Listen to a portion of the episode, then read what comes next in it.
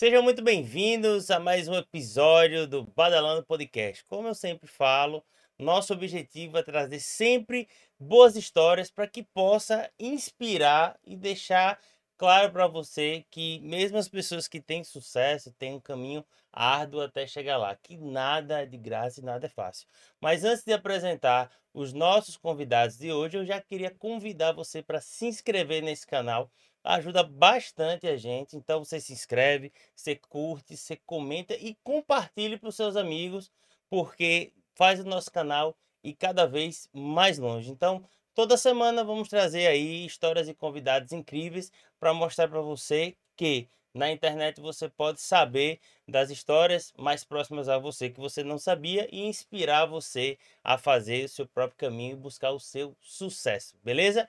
Então, meu nome é David e estou aqui agora para apresentar para vocês os nossos convidados de hoje, que é um casal, uma dupla, um monte de coisas juntos. Eles que são responsáveis pelo Ed Sergipe, a maior associação de empresários sergipanos que tem um trabalho incrível. São quase quatro anos e eles vão contar tudo pra gente de como veio essa ideia, qual é o objetivo deles e tudo que eles vêm conseguindo. Que, meu amigo, se prepare. É muita história boa, é muito associado e, é, e eles são de Sergipe. Então sejam bem-vindos, Lincoln, Ana Anne é de Sergipe. É de Sergipe. Que Oi, responsabilidade galera. é a gente tá aqui hoje. Vamos nessa. A responsabilidade é minha, né? Porque eu sei que vocês têm uma história bem bacana e, e como eu falei, nós somos Ed Sergipe, porque o Badalão também faz parte do Ed Sergipe e queria que vocês primeiro se apresentassem cada um, falando um pouquinho de vocês e aí a gente entrar de fato no Ed Sergipe, porque também tem muita história e é um caminho aí, é uma caminhada bem árdua, né? Eu até gostei da parte que você falou que todo sucesso tem um caminho árduo, né? Exatamente. Que não é nada de graça. Nada de graça. E às vezes eu até eu mesmo me pergunto, rapaz, é de manhã, tarde, noite, terceiro turno, quarto turno. Não, porque o pessoal acha que ser empresário é ter vida boa. E mal sabe que o empresário na empresa é quem mais trabalha. Porque ele não tem horário. É 24 horas. É, Dorme acordando pensando Fora na empresa. Quando a gente né? acorda três e meia da manhã, é para pensar, né? Como é que eu vou fazer isso amanhã? Esse problema. Bota um pouquinho o microfone para a gente ouvir essa voz aí. É, falar. A voz da experiência aí, vai, me conta. Então, é, a gente acorda madrugada, fica pensando como é que eu vou fazer isso, como é que eu vou fazer aquilo, como é que eu vou resolver aquele problema, como é que eu vou pagar aqueles boletos, né? É, só que, boletos. É, famosos boletos, só que somos pais, né? temos família, temos que educar, temos que brincar, porque quer dizer, ah, não, empresário é o capitalista que só pensa em dinheiro, mas não tem sentimento. Mas se não tiver sentimento, não tem graça. A gente tá aqui nessa vida para viver. É verdade. E como é que você começou, assim, antes de eu passar a bola para Anne? Porque Anne, já sei que Anne gosta de falar e eu quero que Anne fale hoje. Ai, meu Deus. Mas como foi que você começou a sua vida de, de empresário, bicho? Mas deixe antes eu me apresentar, né? Que eu acabei não me apresentando, sim, né? Sim. Sou Lincoln Amazonas, é, sou empresário, sou presidente do movimento Ed Sergipe. Idealizador. Idealizei esse tá movimento. Vendo aí, né? o cara, pessoal, vocês vão ver muito isso. Na verdade, ele, mas ó, quem manda tá ali, ó, do lado dele. Na verdade, a minha mulher não, aí, não né, manda em mim, né? É... Na verdade, ela não manda em mim, ela me guia, né? Exatamente. Eu impulsiono. Aí. Quando eu tô querendo ir para um lugar, disse, não, rapaz, o caminho é esse. A é gestora, é a gestora é. da vida ia. A vida é minha, quem manda é ela. Mas atrás de um grande homem. Existe uma grande mulher. Não, atrás não, na frente, meu amigo. Que ela só fica assim, bora! Bora! Puxa. Mas não, é não, brincadeiras à parte, né? Mas a gente anda lado a lado mesmo, o tempo inteiro. Não, mas vocês são casais um massa. A sintonia de vocês é. aí é incrível. Mas vamos, vamos de, volta aí para sua história. Nosso presidente. Então, é, o movimento de Sergipe, ele aconteceu, né? Assim, como falei, somos empresários, eu tenho uma locadora de veículos na cidade. É, a Anne tem material de construção. E a gente sentia muito que as pessoas é, daqui de Sergipe, elas procuram lojas grandes e esquece os pequenos. Sim, e você daqui de Sergipe, sergipano mesmo. É, eu sou sergipano, meus pais são pernambucanos, mas eu sou sergipano. E aí a gente sentia muito isso. E aí a gente fez uma viagem para o sul do país. E eu lá fico na casa do amigo meu gaúcho.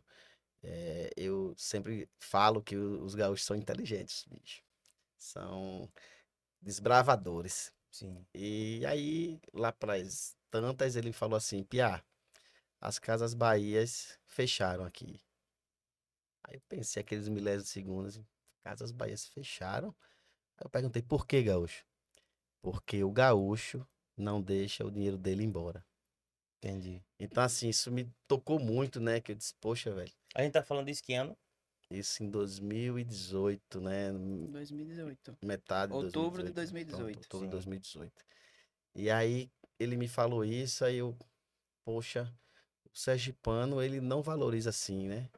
E aí eu vim com isso na cabeça.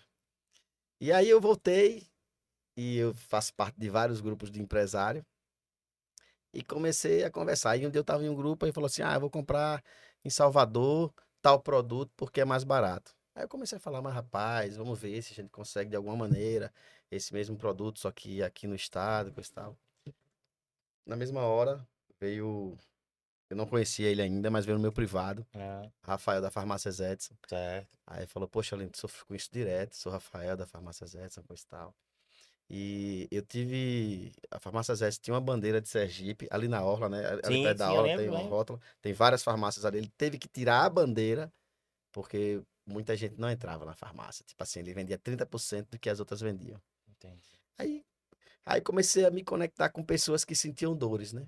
Mas aí, antes de, de, de você ir para essa conexão, você começou a empreender, qual era a sua área, como foi que você chegou até esse, esse contato com o empreendedorismo? Qual é, porque é galera saber, porque a gente já vai chegar na história da Sergipe, eu quero que a Anne também fale um pouco da trajetória dela enquanto empresário, para aí, de fato, a gente contar essa história do Ed Sergipe, que é importante, porque fica, para ninguém achar também, que tipo assim, ah não, é, vocês criaram o Ed Sergipe, tipo assim, aleatoriamente. Eu entendi as dores, você está chegando no caminho, mas antes vocês, enquanto, enquanto empresários, vocês já tinham algum tipo de dor, né?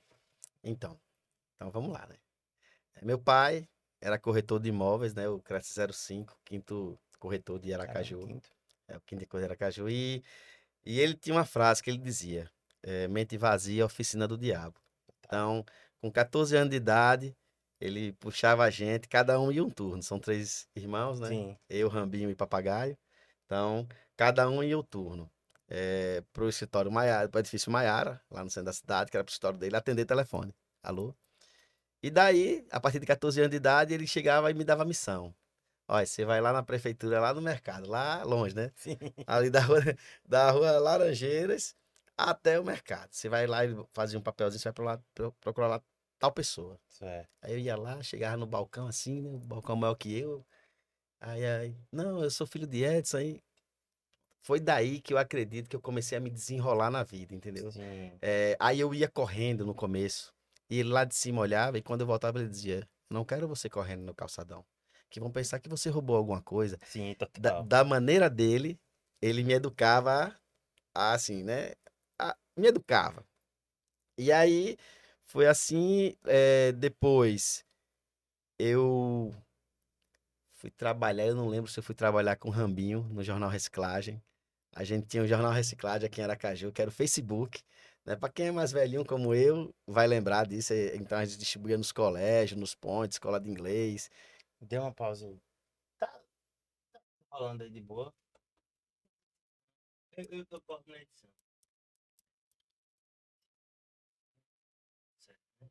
Tá de boa. É porque Não, tá claro. com essa sensação. Mas é bom. O primeiro eu perdi, tive que fazer. É. Lá. Do, do Jornal Reciclagem. Então aí surgiu, aí, aí eu acho que começou com o Rambinho, né, no Jornal Reciclagem. Aí eu novo ainda, sei lá, 17 anos, aí eu comecei a vender com ele o Jornal Reciclagem e aí também fui desenvolver a minha parte de vendas, né? Que era vender os anúncios do jornal, que era com que se mantia. Aí do Jornal Reciclagem, eu acho que eu fui fazer patinação na pista de gelo. Foi meu primeiro Sim. emprego com Isso aqui, carteira isso aqui era no Rio Mar? no Rio Mar. No Rio Mar. Meu primeiro emprego com carteira Assinada. assinada. Com quantos anos? Acho que era uns 17 para 18. Entendi. Aí, é, eu acho que foi a única. Não lembro ter assinado novo, não. É, também. Na minha só tem uma assinatura quando eu era menor aprendiz, inclusive. E aí, eu fiquei nessa luta e quando de- depois do, do, do- do- da pista de gelo, eu fui vender remédio na Certo. distribuidora de um amigo meu. E essa, essa parte é engraçada. Aham. Aí eu, eu fiz amizade, né? Eu tinha um amigo que trabalhava eh, na farmácia Calazans, ali na. No São José, Certo. ali na 13. Aí ele guardava uns remédios para eu tirar. Eu me acordava cedo e ia de bicicleta. Chegava primeiro que todos os vendedores, né? Senão eu perdia. Sim. Aí quando E abria, Que tipo de remédio era, você lembra? ah, era sorrisal, é Remédio tipo boa, remédio. né? É, remédio boa. Aí, pronto, quando ele abria, eu era o primeiro. Aí eu pegava a lista. Quando eu pegava a lista, eu já montava na minha bicicleta e ia para a próxima farmácia. Só que quando eu ia para a próxima farmácia, os vendedores que tinham motos passavam por mim. Aí quando eu chegava na próxima farmácia, já não tinha mais falta. Eu, eu assim, olho assim, meu Deus do céu, mas é, é- é a luta da vida. A gente, quem pensa que é fácil, não é. E aí você começa a desenvolver artimanhas para que burlar aquilo, né? Já que você não tem condições de comprar uma moto, então Sim. você vai ter que desenvolver alguma coisa. E pronto. Aí daí daí mais ou menos em 98, Nitinho, Sim, Nitinho, nosso, nosso amigo Nitinho. nosso amigo Nitinho, ele conseguiu para mim para Rambinho um tran- TE, transporte escolar na SMTT, Sim. um- uns alvarás. E aí a Rambinho me ajudou a comprar uma, uma Taunezinha e Rambinho comprou uma Topic. Isso aí você já tinha quantos anos já? 98, eu tinha 20 e poucos, 24, eu acho. Certo. Aí. Aí. Eu, eu- aí comecei no, Transporte escolar. no transporte escolar, só que era engraçado também. Essa é outra parte engraçada da vida. É, eu tinha uma Tauna e essa Tauna quebrava muito. e tinha meses que eu não conseguia é, fazer o dinheiro da, Da manutenção. da manutenção, da gasolina, do carro. Então eu chorava muito, eu sou muito chorão, né? Eu chorava muito. Já, já ele chora. É, daí- então Não, estamos aguardando aqui. Não chorei ainda porque eu tô me segurando. e aí, e aí é, eu ia nessa, nessa, nesse legado, né, cara? Agora sempre de buscar o melhor, né? Sim. Sempre de pensando ali. Pronto, eu vou dizer uma passagem. É, eu fazia para a Unite também é, transporte escolar. Certo. E eu chegava com minha jeguinha na minha, na minha taunezinha e deixava. Eu, sempre, eu gosto de chegar cedo nos lugares, eu gosto de sair cedo, chegar cedo.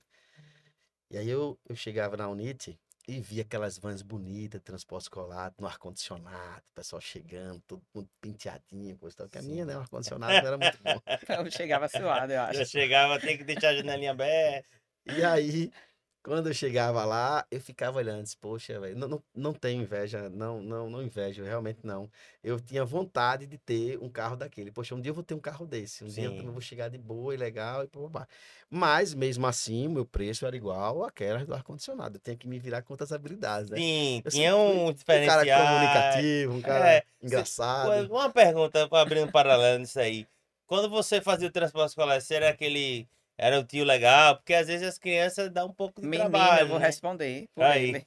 aí. Eu tô com ele nos lugares, o pessoal chega. Ai, você me transportava, era tão Pessoal legal, da escola. O pessoal Bom, se já o pessoal da lembra idade depois de dele. tanto tempo, é sinal que de fato você era, era, tão diferente divertido. lá. Né? É sério. Eu andava com um saco de, de doces na, na coisa. Era pirulito, era bala, né? Eu já ia comprar na, na- na- lá na rodoviária nova, naquelas lojas de bombom, já comprava os Sim. tacos, que aí quando começava a chorar, eu. Tuf.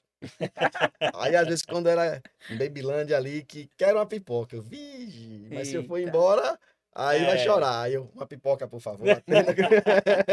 No final, quando ia fazer a matemática, o que gastou para agradar. Diga. mas aí você fez uma plantação, né? Sim, você, né? Porque você aquela fidelizou criança- o seu público, né? Até de criança que talvez lembre de mim ainda e coisa e tal. Eu disse assim, rapaz, ele, ele era legal mesmo, era divertido.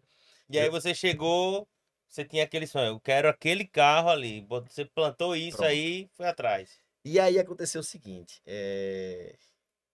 Rambinho me vendeu uma Kombi que ele tinha. Certo. Que todo mundo reclama de Kombi, né? Mas aí eu cheguei ao céu. Kombi não quebra. É verdade. A minha só vivia quebrando a minha jaguinha. Aí eu digo, rapaz, agora o negócio da minha vida melhorou.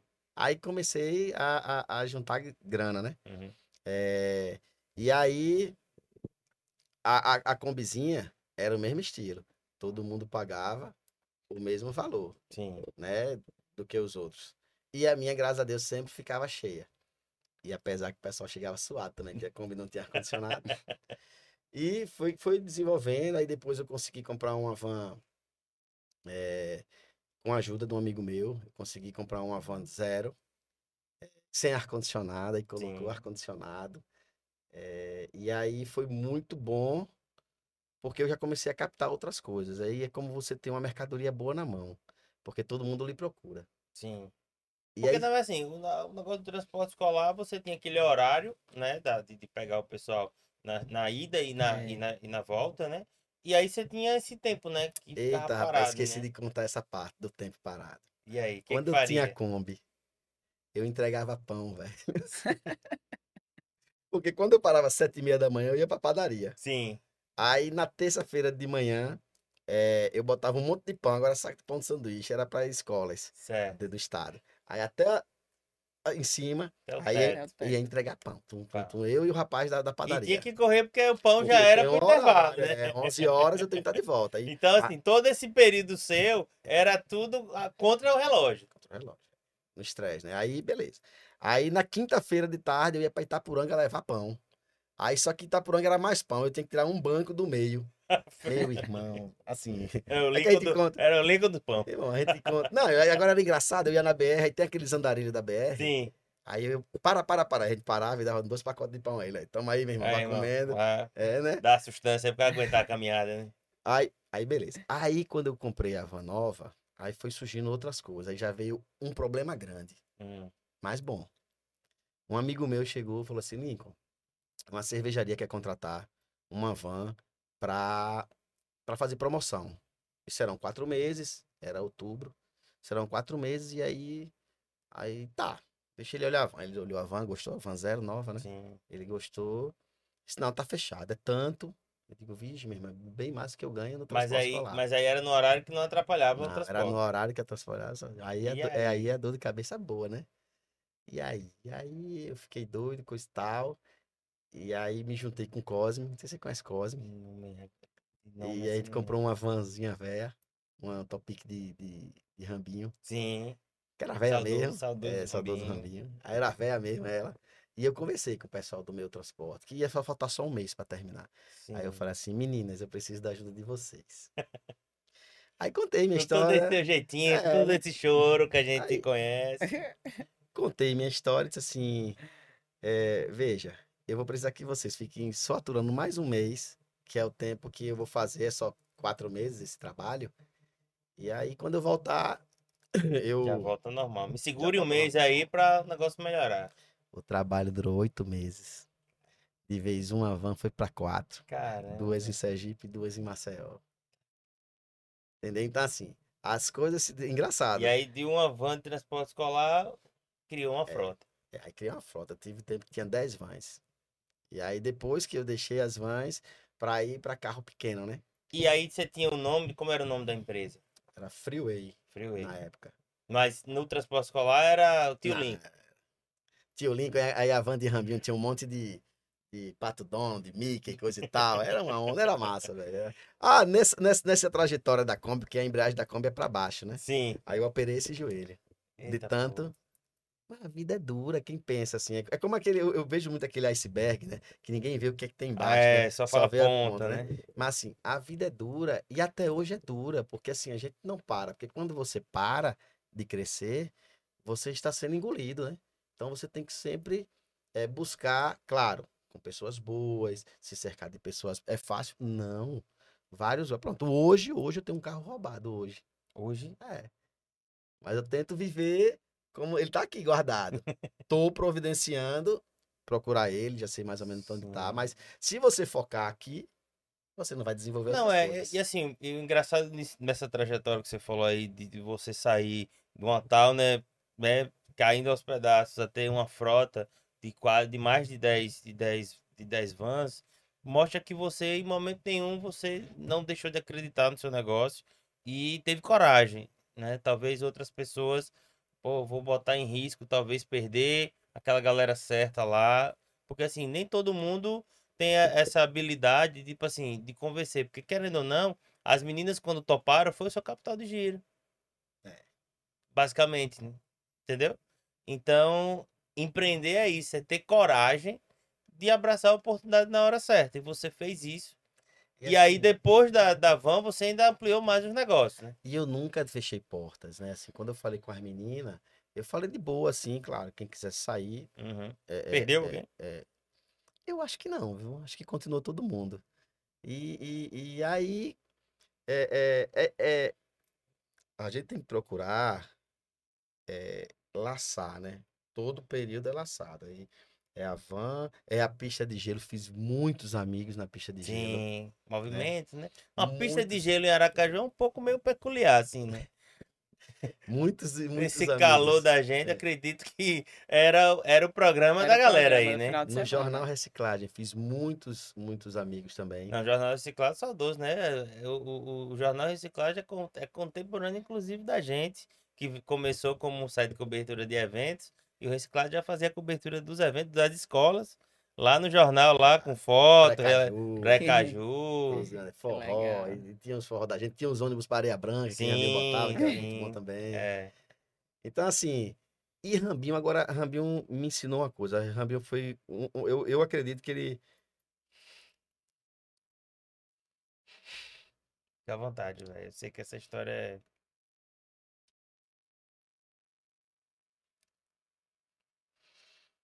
Respira. E vai. Bom, mas assim, pra quem, pra quem não sabe, a gente vai falar do Rambinho, é, é um cara muito querido aqui na nossa cidade, que é o irmão do nosso Lincoln, que há pouco tempo deixou a gente aí nessa pandemia aí do Covid. E ele sempre foi um cara muito, muito alegre, foi um cara que, apesar de, de qualquer dificuldade, o cara tava ali, velho. Parece que é inabalável. E é eu que, compreendo toda a sua emoção aí quando vai falar dele aí. é que eu lembrei dele de hoje de novo, depois eu vou falar por quê. Então, aí eu, um dia de manhã, tava no trânsito, na minha Kombi, na Hermes Fontes, aí me ligaram. Tá tendo um concurso no Banco Real na época, pra Caixa. E eu fazia economia. Não... Ah, eu ainda fazia economia, viu? E quem pagava era eu do meu bolso. Dava tempo disso também. E aí, e aí, é, eu na Hermes Fontes, dirigindo a combinha. Aí me ligaram, ó, tá tendo no Banco Real vaga pra Caixa. Aí, todo passo assim que eu ia dar, eu sempre, Rambinho. Aí eu, Rambinho, me ligaram agora, é, pra Caixa no Banco Real. E aí, o que é que você acha de eu ir lá fazer? Eu disse, Lincoln, veja, você tá aí na sua Kombi. É, como é que tá aí? Tá indo bem? Tá indo ruim? Eu disse, cara, tá indo bem. Mas quanto é que você ganha por mês? Sei lá, naquela época, né? Em 2000, eu acho. 99, é 2000, não, uma coisa assim. aí. Quanto é que você ganha? Cara, eu ganho 1.500 reais aqui. E tá dando pra... Tá, tá legal. Quanto é que você vai ganhar lá? No banco? Eu disse, rapaz, 1.500 reais. Rapaz, você tá começando sua vida. Não vá não, cara, então. Ele começou da... Então, é o que eu digo, ele, teve, ele foi muito importante na minha vida, que ele direcionava, não, cara, vai ser empreendedor, vai ser dono de você. Sim. Você vai para um banco, o banco vai pegar você, as Vai palavras, pegar, é, vai pegar o melhor que você tem. palavras dele, né? Você vai pegar você, usar igual um chiclete. Quando você não tiver mais sabor, vai lhe cuspir. E aí você vai estar velho, você vai fazer o quê? Exatamente. Aí a partir disso, Sabe, Rambinho? Sabe, Raminha? Aí a partir disso eu não fui. eu fiquei na combinha e foi, né? E criamos a frota da Freeway. É, hoje eu lembrei de Rambinho, porque hoje eu, eu mandei fazer. Eu tô, eu tô, eu tô voltando pro ramo de, de imóveis. Certo. Né? Porque também ele é corretor. É que eu sou corretor também, viu, galera? Eita, esqueci de falar da minha parte de corretor, né? É, Foi- vamos chegar lá, vamos É. chegando, vamos É chegando. história, É. Aí é, eu cheguei hoje e montando uns vendes, né? Vendes imóveis, aluga imóveis, e montando hoje o meu. Eu sempre mandava para ele. E hoje eu não tinha pra quem mandar, né? Quer dizer, não, Mandou pra mim. eu mandei pra ela. Mas ele recebe. De onde ele estiver, tenho certeza, Com que ele, certeza. Não, certeza. que ele tá quando você coloca essa placa, ele tá colando com você. Na verdade, eles me guiam, né? Os dois. Os dois. Exatamente. E aí, é... por isso que é bom você ter pessoas boas do seu lado, pessoas Sim. que torcem por você. Que aí era pra eu talvez ter ido, também poderia ter virado um gerente, né? Um, alguma coisa assim, né? É, mas lhe conhecendo, talvez você não tivesse o brilho nos olhos que você tem na- em tudo que você coloca a mão. Exato, eu faço com prazer. Eu vou pra locadora, eu vou com prazer. Eu atendo eh, o, o cliente amigo. Se não for meu amigo, vai virar meu amigo. E é difícil eu, eu não ter amizade. Quando eu não tenho amizade, é alguém que tentou me dar um golpe. Isso aí, isso aí já é fato, assim. Eu até falo que eu me rodeio de pessoas boas, que assim você afasta quem é ruim perto de você. Sim. Que não dá tempo, não. Que- pronto, se eu tiver aqui e tirar uma foto com alguém, e alguém nas minhas redes sociais me ver com uma pessoa descuidada com esse cara, é bom demais. pô. É verdade. É porque você tem pessoas que gostam de você de verdade que não querem que você, né, quebre a cara, vamos dizer assim, né? Aracaju tem, tem um pouquinho disso. E aí a gente veio para a criação da Freeway, e aí da Freeway você agora tem uma locadora de carro. Tem uma locadora de carro. Sim, aí na Freeway eu fui ser corretor de imóveis também, que meu pai, né, foi o quinto corretor daqui, então Sim. ele Tava falava na pra nós, veia já, tava na família. Falava né? você, vai fazer, vai fazer, e só eu que fui, tá? Eu vou, então, você corretor de imóveis. Aí fiquei uns dois anos, mas era na época que eu tava desenvolvendo a empresa, Sim, locadora. Sim, Aí eu disse, pai, eu vou, vou pra locadora aqui, porque também dá mais, é um comércio, né? E, e tava melhor. Aí, na época, tava melhor. Aí, Mas era qualquer tipo de veículo ou era aluguel da, da, das Van. van? Era van. Era van. Aí, veio a Freeway, a gente fez a Freeway, eh, a gente atendia prefeituras, a gente atendia empresa privada. Chegou a ter, a ter 10. 10 Mas era muita dor de cabeça. É, né? E quando você trabalha pro Estado, é melhor ainda. Aí a dor de cabeça é maior. Mas vamos pular essa parte. Então, aí veio a locadora, aí foi quando a gente partiu para carro pequeno. certo. Que também eu tenho uma passagem boa para vocês de É carro um jogo pequeno. duro. Carro pequeno, eu de uma vez só me roubaram nove. Nove, cara. Parece mentira. Nove De uma vez, de assim. uma vez. E quase eu fiquei louco, né? Aqui não ficaria, né? Pô, se, se roubasse um, já tava maluco, imagine nove. Aí corri atrás, ia para Piraca. Mas isso é o quê? O cara chegava lá, alugava e sumia. Cara, você perde dinheiro para amigo. Você só perde para amigo. Você não, você, não, você, não, se- você não se abre para quem não conhece. Sim. Então chegou lá um cara, disse, não, pô, esse cara aí eu conheço, assina embaixo, então você pode alugar ele que é sem problema. Rapaz, é sem problema, é sem problema. E nessa época a Anne tava na loja, e a Anne é psicóloga de preso, viu? Já foi, Ô, já, já foi. foi. Aí a história dela, né? Aí foi quando ela chegou, olhou pro cara assim, eu conheci você de algum lugar. Era do presídio. Só que, aí e tal, eu sei que perdi esses carros. Perdi não. Consegui ir, ir atrás. Sim. Só que como eu lhe falei, eu sou muito chorão, né? Aí uma Sim. vez eu A peguei. gente tá percebendo, a gente tá percebendo. Eu peguei dois caras aqui e fui em, areia, em Feira de Santana pegar um carro meu que tava lá. Mas aí, por exemplo, só, só abrindo um, um, um parêntese aí. Nessa situação, tipo, ah, roubou um carro, né? No seu caso, roubaram nove. Quais são as providências? E, tipo, é meio arriscado, né? Tipo assim, você ir atrás e tal. Porque eu acredito que os carros tenham, tenha rastreador e tal. Mas qual é, qual é a medida legal, assim, que, tipo, qual é o procedimento? Vai fazer um BO? É, a, a medida legal da nossa justiça é você. O delegado chegou pra mim e falou assim: olha, você coloque na justiça, porque não é roubo, é apropriação indébita o nome. Não você, bonito, né? é, você bota na justiça, que aí o juiz vai julgar, e aí e você, você vai espera, fica com seu comércio É. parado. Mas aí, como eu nunca fui de ficar parado, Sim, e eu peguei minhas vias e fui pra Feira de Santana. certo. Botei duas pessoas dentro do carro comigo. Aí quando eu passei da, da divisa do estado, Bahia e Sergipe, Sergipe Bahia, né? Aí quando eu passei, aí um, um dos caras que tava atrás, aí falou assim pra mim, eu posso falar uma coisa pro senhor? Eu disse, pode. Aí ele falou assim, bem feito pra você. Cara, mas eu assim na lata, foi. assim, Bem feito. preocupado, Olha, cara... Parece que é uma voz, mas, mas eu acredito assim, é, parece que é uma voz que vem de cima assim. Sim. Bem feito pra você. Como é que um cara tarimbado, tantos anos de, de empresa, cai numa dessa? E aí, velho?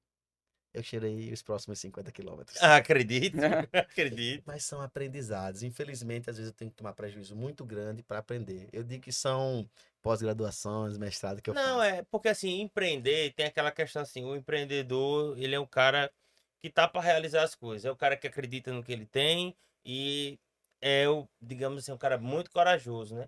E às vezes tem certas lições no empreendedorismo, que a gente não tem um, apesar de a gente ter o curso de administração e tal, mas muito de empreender, a gente é da prática, tentativa e erro, né? E você teve, digamos, É, a assim, maturidade, pior que- né? é, pior a que a gente- maturidade conta muito. Aí como é que vai fazer erro? Porque, pô, a gente vai da premissa que ninguém deve pegar o que não é seu. Só que, na verdade, o que, o que ele nunca esperou nessa situação é que uma pessoa tão próxima Sim. fosse fazer isso, né?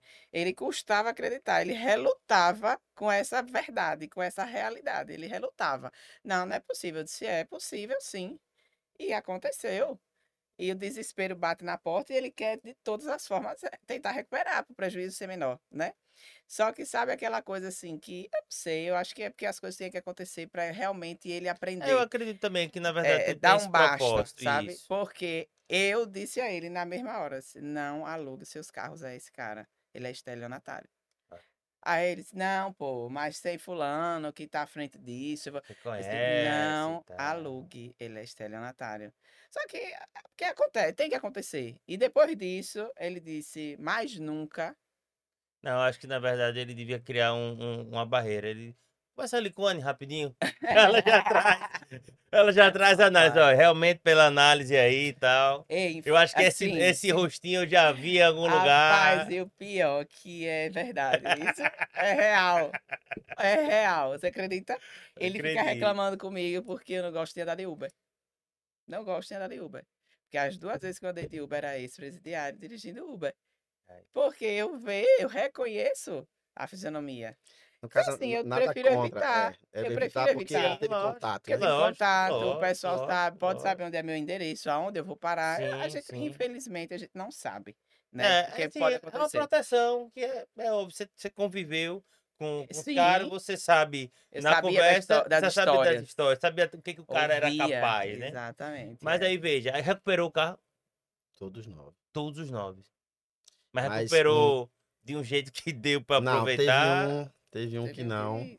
estragou Agora, e- não, e aí, e aí, aí tem outro fato da justiça do Brasil, outra ótima. Aí o cara que, que pegou o carro, ele se envolveu num acidente, Hum. aí bateu lá o carro lá no Você teve outro. que pagar deu- o prejuízo do outro. Pô, ainda, Foi. Ainda paguei. Mesmo Rapaz, a gente cara... ri de- de- que é tão absurdo, né? Porque já É. passou. Né? Irmão, você tem que ter dedos com a justiça É. pra falar com esses caras. Os caras são ladrão, velho. A quem é o. Eu digo assim, ei, eu que sou gente de bem. É verdade. É o poste mijando no cachorro. Exatamente. Mas assim, aí, então, aí se eu for focar nisso, eu vou enlouquecer, velho. É. Aí a gente para, a gente vai voltar pra casa, vai ficar chorando e Mas hoje, mas hoje a, a empresa, a locadora tá funcionando, tá tudo certo.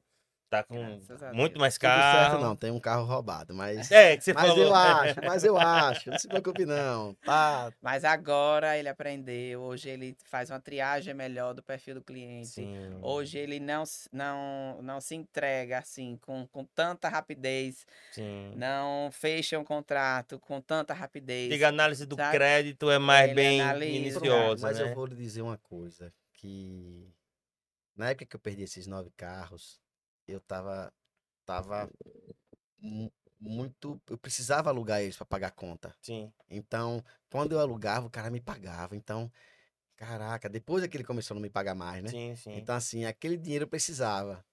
Tudo bem, eu tomei. Isso é uma lição. Lógico. Porque você. O lógico. cara sente que você tá afim daquilo. Aí Mas você ele chega. nesse desespero. Por quê? Porque tinha perdido um contrato de mão de obra que ele tinha em Recife. Que Entendi. ainda tem esse- essa parte aí. Ah, Também tinha é, mão de, mão de obra. de Que tinha um obra. contrato grande, com muitos funcionários.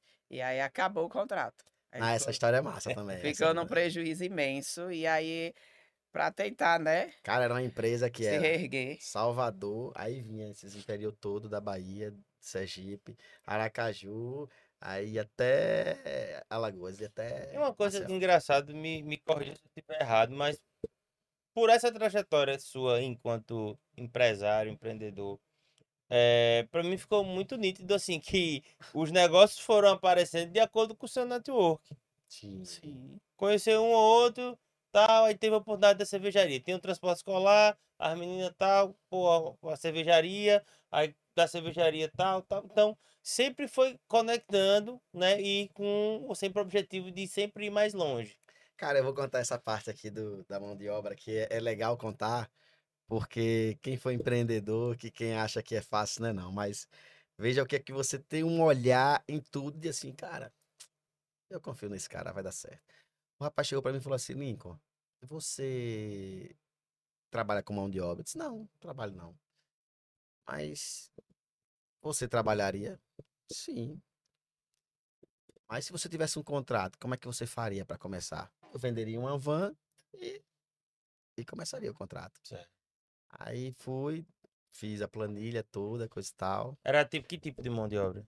Na verdade, era uma construtora Hum, e ela precisava de serviços gerais para limpar o canteiro e os apartamentos onde os engenheiros, os contratantes de fora sim, eh, moravam, né? Já certo. que eles, eles andavam em várias cidades. Então, Certo. era Era uma galera Ah, de cara. serviço geral, de limpeza e Era- geral de obra. É, limpeza limpava- e eu limpava mais de 80 apartamentos. Assim, Em era- Recife. Não, na verdade aqui era de Salvador até eh, Maceió.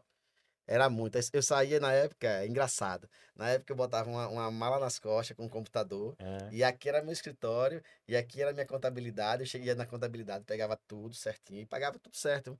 Às vezes eu tinha algum problema, mas é, é coisa mesmo do, do, do- do pessoal, que quando chegava lá, a juíza falava pra mim: pague, pague ele no salário mínimo pra terminar por aqui. Ela me pedia Uhum. Eu doutora, mas eu não devo nada a ele. Mas a Justiça do Trabalho tem isso. E aí eu pagava só pra parar ali. Porque Sim, também era mais despesa pra mim. Com... sim, sim. É porque às vezes, às vezes até esse negócio da justiça o empresário não, não entende que, tipo, às vezes se prolongar, ele já É, tá perdendo. Às vezes ele perde um pouquinho só pra resolver do que ficar prolongando. Até porque eu prolongando. trabalhava com Petrobras. E Petrobras você não pode pagar errado. Tem que pagar Sim. certinho. Beleza. E aí, cara, aí eu me desenvolvi nisso aí. É, é, A lição, eu, eu né? encarei. Lidar com gente. Não, eu me desenvolvi financeiramente. Eu encarei é, é, esse, esse negócio. É, eu lembro que na época. Que assim, vamos lá. É, eu, quando eu era novo, eu li um livro chamado Pai Rico e Pai Pobre. Certo, certo. Entendeu? É, então, eu, tudo na minha vida. eu Desse sempre- livro aí é que saiu o, o Primo Rico, né? Então, eu sempre. Que hoje é compro- famoso aí no YouTube. eu sempre combativos, né? Então, assim, é, eu tinha a minha tal, né? Aí depois eu tive uma Kombi. Depois uma van, duas, três, quatro, 10. cinco. Nas 10 eu já tinha um carro meu pra eu andar, mas eu ia pra boate de Kombi, eu ia de van pra boate pra 15 anos, eu ia tudo era de van. Porque eu dizia, cara, eu vou comprar um Corolla, é o preço de uma van, vou comprar outra van que eu vou ganhar dinheiro. Sim. Assim, meu pensamento era esse pra eu, porque eu queria Sim, desenvolver, né? sim, sim. Aí, é, é, eu tô falando aqui porque as pessoas, ah, não, eu tenho uma van já, vou comprar agora um carro esporte. Eu também quero. Olha, pessoal, Ah, todo mundo, eu também quero, É. viu? olha, eu alugo, eu alugo carro e eu ando muito a pé, muito. Ela, Sim. ela Quando é- não me deixa a pé. É. Também. Aí é o problema. Aí. É. Aí Mas é problema. problema, eu não, eu não deixo mais. Aí é, eu ando a pé, aí o pessoal, rapaz, mas você tá a pé. Eu disse, Não, mas eu queria ter uma BMW. Se eu disser que eu quero ter uma BMW, o que eu não Quem quero é queria? mentira. É lógico. Mas só que assim, Pode? Como eu tô em, em- em desenvolvimento, eu não posso, nesse momento agora, ter o Sim. luxo de ter essa BMW. É o planejamento, né?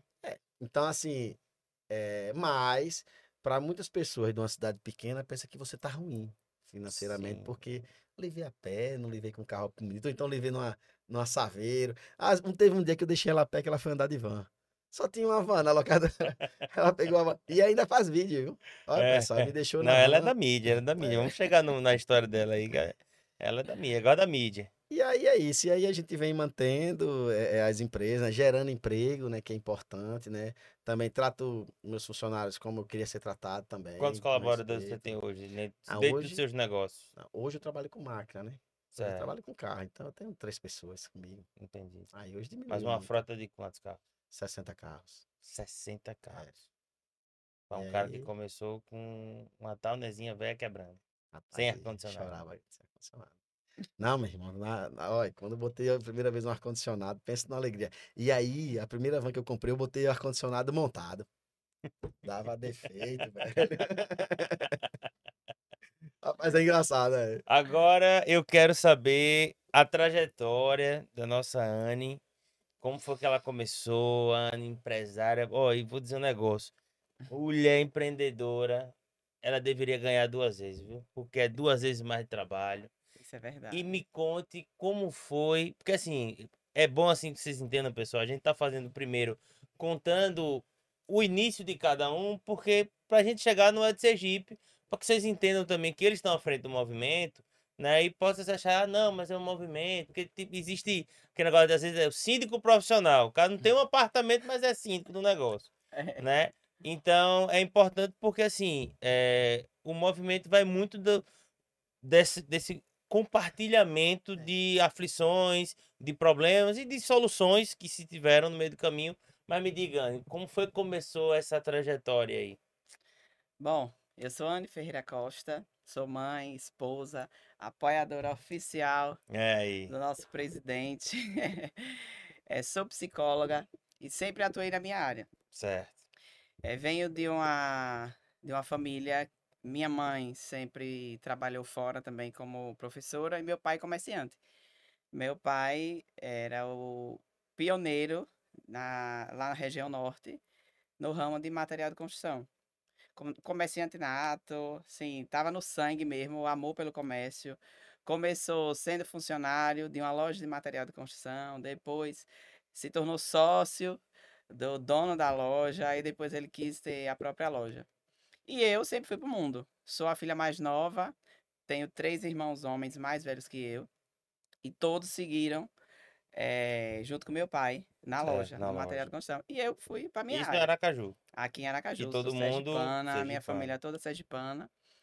E eu fui pro mundo. Eu queria ir pro mundo. Eu queria ter minha profissão. Eu gosto da- de conversar, gosto da, da minha profissão em si, da psicologia, o que ela me ajuda, eh, a forma como eu também consigo ajudar outras pessoas. Fu- me joguei. Só que antes de eu, de eu, de eu ir pro mundo, meu pai dizia assim: olha, eu quero que você tire sua carteira de trabalho, que eu vou assinar Sim. você desde nova. E aí meu certo. pai assinou minha carteira de trabalho assinada com 17 anos. Olha aí. Só que eu não trabalhava com ele. Eu ia assim, de passagem, né? Sim. E minha, comecei a faculdade. E no meu terceiro período de faculdade, eu disse, eu tenho que arrumar alguma coisa para eu trabalhar fora a faculdade, vou fazer algum estágio. E aí eu escutava o pessoal, tem estágio extracurricular que você ganha. Eu disse, eu tenho que dar um jeito.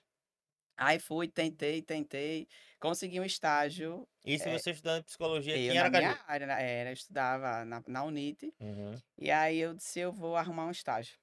Comecei a buscar e atrás consegui um estágio uhum. curricular, Certo. que foi no manicômio judiciário. É, começou bem. E aí, Pra e você aí, ver, pessoal, como eu? Mas ou deixa não, lá. ou não, tá ou vendo? não. Aí ele mesmo me discrimina. Seu cara de sorte, rapaz. Eu E- acho também. É, aí. E aí eu fui pro manicômio judiciário. Se eu vou aproveitar, vou fazer logo o estágio curricular. E depois eu procuro outro. Aí consegui um outro estágio num CRAS. Certo. Só que eu estudava na Unite, na Só Farolândia. coisa leve, né? Só coisa É. leve. Aí eu estudava na Farolândia à noite. E eu fazia estágio de manhã no CRAS. Eu morava no Siqueira. Certo. Aí eu saía do Siqueira e ia pro CRAS, no Augusto Franco, de manhã. Voltava meio-dia pro Siqueira, almoçava e ia pro estágio no manicômio judiciário à tarde. De o, lá, CRA, o CRAS, na verdade, é a distribuição de é- remédio para dependente. é desse? Centro de Assistência Social. Certo. É onde faz eh, os benefícios, Bolsa Família, Sim, coisas. sim, sim. que Não, dá é de boa. Eu achei, Não, eu é achei, eu tranquilo. achei que era o lance da, da, do dependente de droga. Não, distribuição de não. remédio, Ali é, não. Aí era tarde. Aí eu, eu, eu saía do CRAS na Augusto Franco, ia pro Siqueira, almoçava, porque eu não tinha esse dinheiro todo para estar Sim. na rua. Sim. Aí ia pro estágio curricular no manicômio judiciário à tarde. De lá eu já ia pro, Sique... pro... pra Farolândia de volta pra faculdade. E aí eu, meu, eu sempre fui muito desenrolada, conversadeira. Eu sempre, assim, fui entrona, sabe? No- nos ambientes, né? E aí eu começava a conversar com, com outro, conversei com o diretor do manicômio judiciário. Disse, Rapaz, eu não consigo um estágio extracurricular aqui não, eu tô precisando tanto. Para ajudar nas minhas despesas que eu vou para lá e para cá. Ele disse, rapaz, vamos ver isso, eu vou solicitar lá para a Secretaria de Justiça. Aí com uma semana ele disse, olha, agora seu estágio é extracurricular. Eu disse, não acredito. Eu ganhava no estágio de manhã, ganhava no estágio de tarde. Aí, tá, a Aí- coisa tá melhorando. Era, aí, mas aí eu dizia, ah, meus pais, eu disse, não, esse dinheiro é só para mim, viu? A faculdade, vocês continuam pagando. Aí fiquei, eh, trabalhei, me formei. Assim que eu me formei, eu tive que largar meus estágios todos, né? Uhum. E aí, meu primeiro emprego, e agora? E logo quando eu me formei, meu pai descobriu câncer. Hum, E aí, ele ia se operar na- no período da minha formatura. E aí, certo. ele disse assim: não, não vou fazer essa cirurgia agora, não. Você vai se formar, tem sua festa de formatura, eu vou estar com a cabeça raspada. Não, eu vou esperar passar sua formatura. Ele, Tá certo. Aí se operou, aí realmente deu melanoma, que é um tipo de câncer de pele pela corrente Certo. sanguínea. Certo. Aí fez tratamento, quimioterapia. Assim, Deus preparou tudo, todo o processo, né? Quando eu me formei, eu já estava sem emprego. Aí fiquei acompanhando ele. Quando foi no quarto mês, eu, eu arrumei um emprego no hospital. Na área de RH. Nada a ver, né? É. Nada a ver. Não, Não, ma- é porque nessa. Abrindo um parênteses também, é muito, é muito louco às vezes. Porque, por exemplo, todo trabalho é experiência. é. Aí a pessoa sai da faculdade, querendo ou não, se preparou, né? Estudou. É. Psicologia são 5, 4 anos. 5 Cinco anos. cinco anos, aí fez o tal do estágio extracurricular, né, para ter as horas para se formar e tal. Aí vai pro mercado de trabalho, não, não tem experiência. É engraçado isso aí, geralmente é o caminho comum para muito universitário começar fora da sua área. Mas eu não tenho medo, não, assim, de experiência nova, de mudança, eu não tenho. E aí, disse, Anne, é na área de RH, você vai ser analista de RH. Aí eu disse, tá, eu vou. Eu disse, não, mas olha, não paga muito bem. Eu disse, não, mas eu tô desempregado, eu vou. Eu quero qualquer Sim. coisa, eu vou começar como formada agora. E aí eu ganhava 700 reais. Eu, nos meus dois estágios, ganhava bem mais do que eu já formada. Não, mas eu vou. Isso com quantos anos, Ana? Eu estava, eu me formei com 21 anos.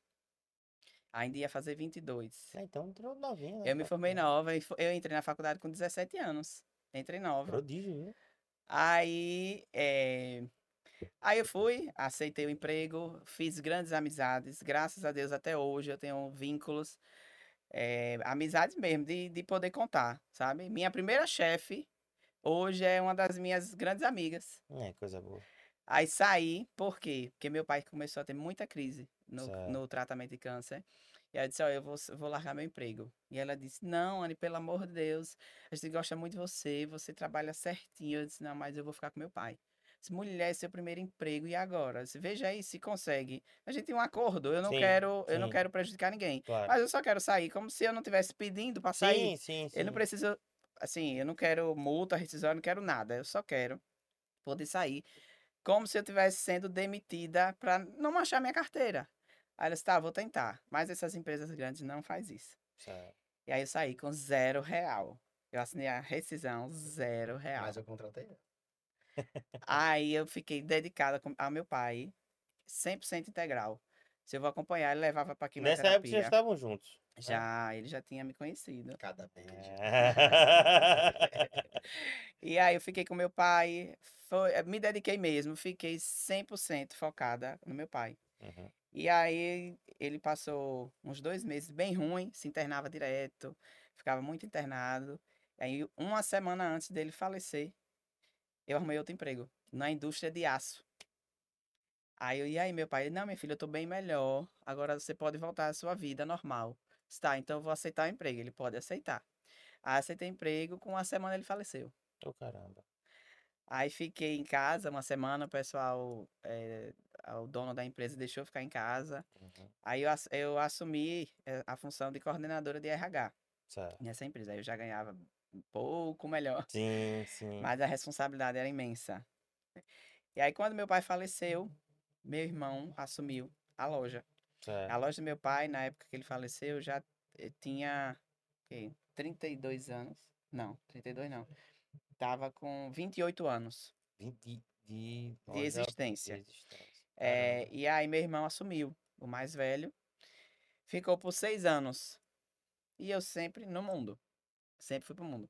Aí, Aí você foi, trabalhou esse tempo na indústria. Agora, assim, quando você foi para a indústria de aço, né, você não ficou assim, Ah, eu queria voltar pra minha área de psicologia. Mas a é, RH, RH tá dentro Tá da dentro, né? psicologia. É, porque é organizacional, né? Sim, Trata a gestão de pessoas. sim, sim. Funcionários, contratação, Sim. demissão, treinamento. E aí Mas eu era a área que você gostava mesmo, assim, da Rapaz, assim, eu me psicologia? adapto a tudo, eu gosto de tudo. É, porque você foi do... você foi lá do... eu gosto de do- tudo. Dos presidiários ao Não, RH. eu fui pro manicômio judiciário. Ô, manicômio judiciário, é verdade. Presídio veio depois. Aí eu fui fora que ainda passei três meses no presídio feminino, estagiando também. Mas sim. aí eu não, não aguentei, não. Eu achei a pressão muito grande Sim. no presídio feminino. Aí preferi sair. E aí, quando eu assumi a indústria de aço, eu saí porque eh, o diretor da, da indústria disse, né, imaginou, né, que estava gostando de mim. Não, eu estou gostando de você. Eu não, acho que você deve estar confundindo as coisas. Do nada, assim. É, só que aí eu, tudo a gente conversa. Até isso, se alguém me paquerar, a gente conversa.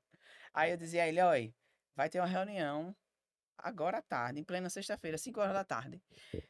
Rapaz, se der meia hora e eu não te ligar, você vem atrás de mim. Por quê? Por que isso? Porque eu já tinha minhas experiências, mano, como judiciário. Eu sempre fui muito ligado, assim. Eu acho que da minha profissão também, isso me ajuda bastante, Cara, sabe? engraçado, né? E só pelo fato de ser mulher, né? Só pelo fato de ser mulher. É só pelo fato de ser mulher. E outra, às vezes, eh, você. Às vezes não. Sempre você tem que ter cuidado. Eu falo por mim como mulher, tem que ter Aham. cuidado com uma palavra que você vai usar. Porque se achar que é em tom de brincadeira, aí a pessoa tá achando que você tá dando outra abertura. Exatamente. É. E enfim, e aí eu saí. Na verdade, eu disse que ele tava confundindo as coisas. Lincoln, com meia hora, tava na porta da indústria pra me Muito pegar. pimenta aí, não. Até que não. Mais ou menos, mais ou menos. Fica pra você, deveria ser mais. Deveria ser mais. Na verdade, eu não sou porque ela não me faz ser. Porque quando a Aí, mulher quer Aí, sai fazer bem. que É verdade. o homem seja ciumento, ela faz. Tá Mas vendo ela, aí? É- Isso é fato. ela sabe se portar. Aí eu disse a ele logo, venha atrás de mim, se der meia hora, porque eu não sei o que passa Sim. na cabeça do ser humano. Sim. Foi dito e certo. Com meia hora, que eu disse, olha, você está confundindo as coisas. É, eu acho que não, não dei nenhum motivo para você achar isso. Acho que você deve estar com algum problema. É, ó, esqueça isso. Aí foi, driblei, né? Disse, não, me perdoe. Na segunda-feira minha rescisão estava pronta. Eu disse, "Ah, não dá mais não. Eu disse, ótimo. Graças a Deus você está me Você demitindo. fez um favor pra mim, né? Você me fez um favor. Foi o que na, eu na fiz. verdade, ela ia pedir pra sair também. Sim, já ia pedir pra sair, sim, mas foi sim. bom que ele me ajudou. E pronto, aí foi quando. eh, acho que ele já tinha um contrato de van no presídio, que é uma empresa privada, Certo. presídio aqui de Santa Maria. Ele já tinha esse contrato. Aí ele ficava, olha, tiver um emprego aí de psicóloga, bota minha mulher, viu? Minha mulher é psicóloga. Sim. E aí, água mole em pedra dura.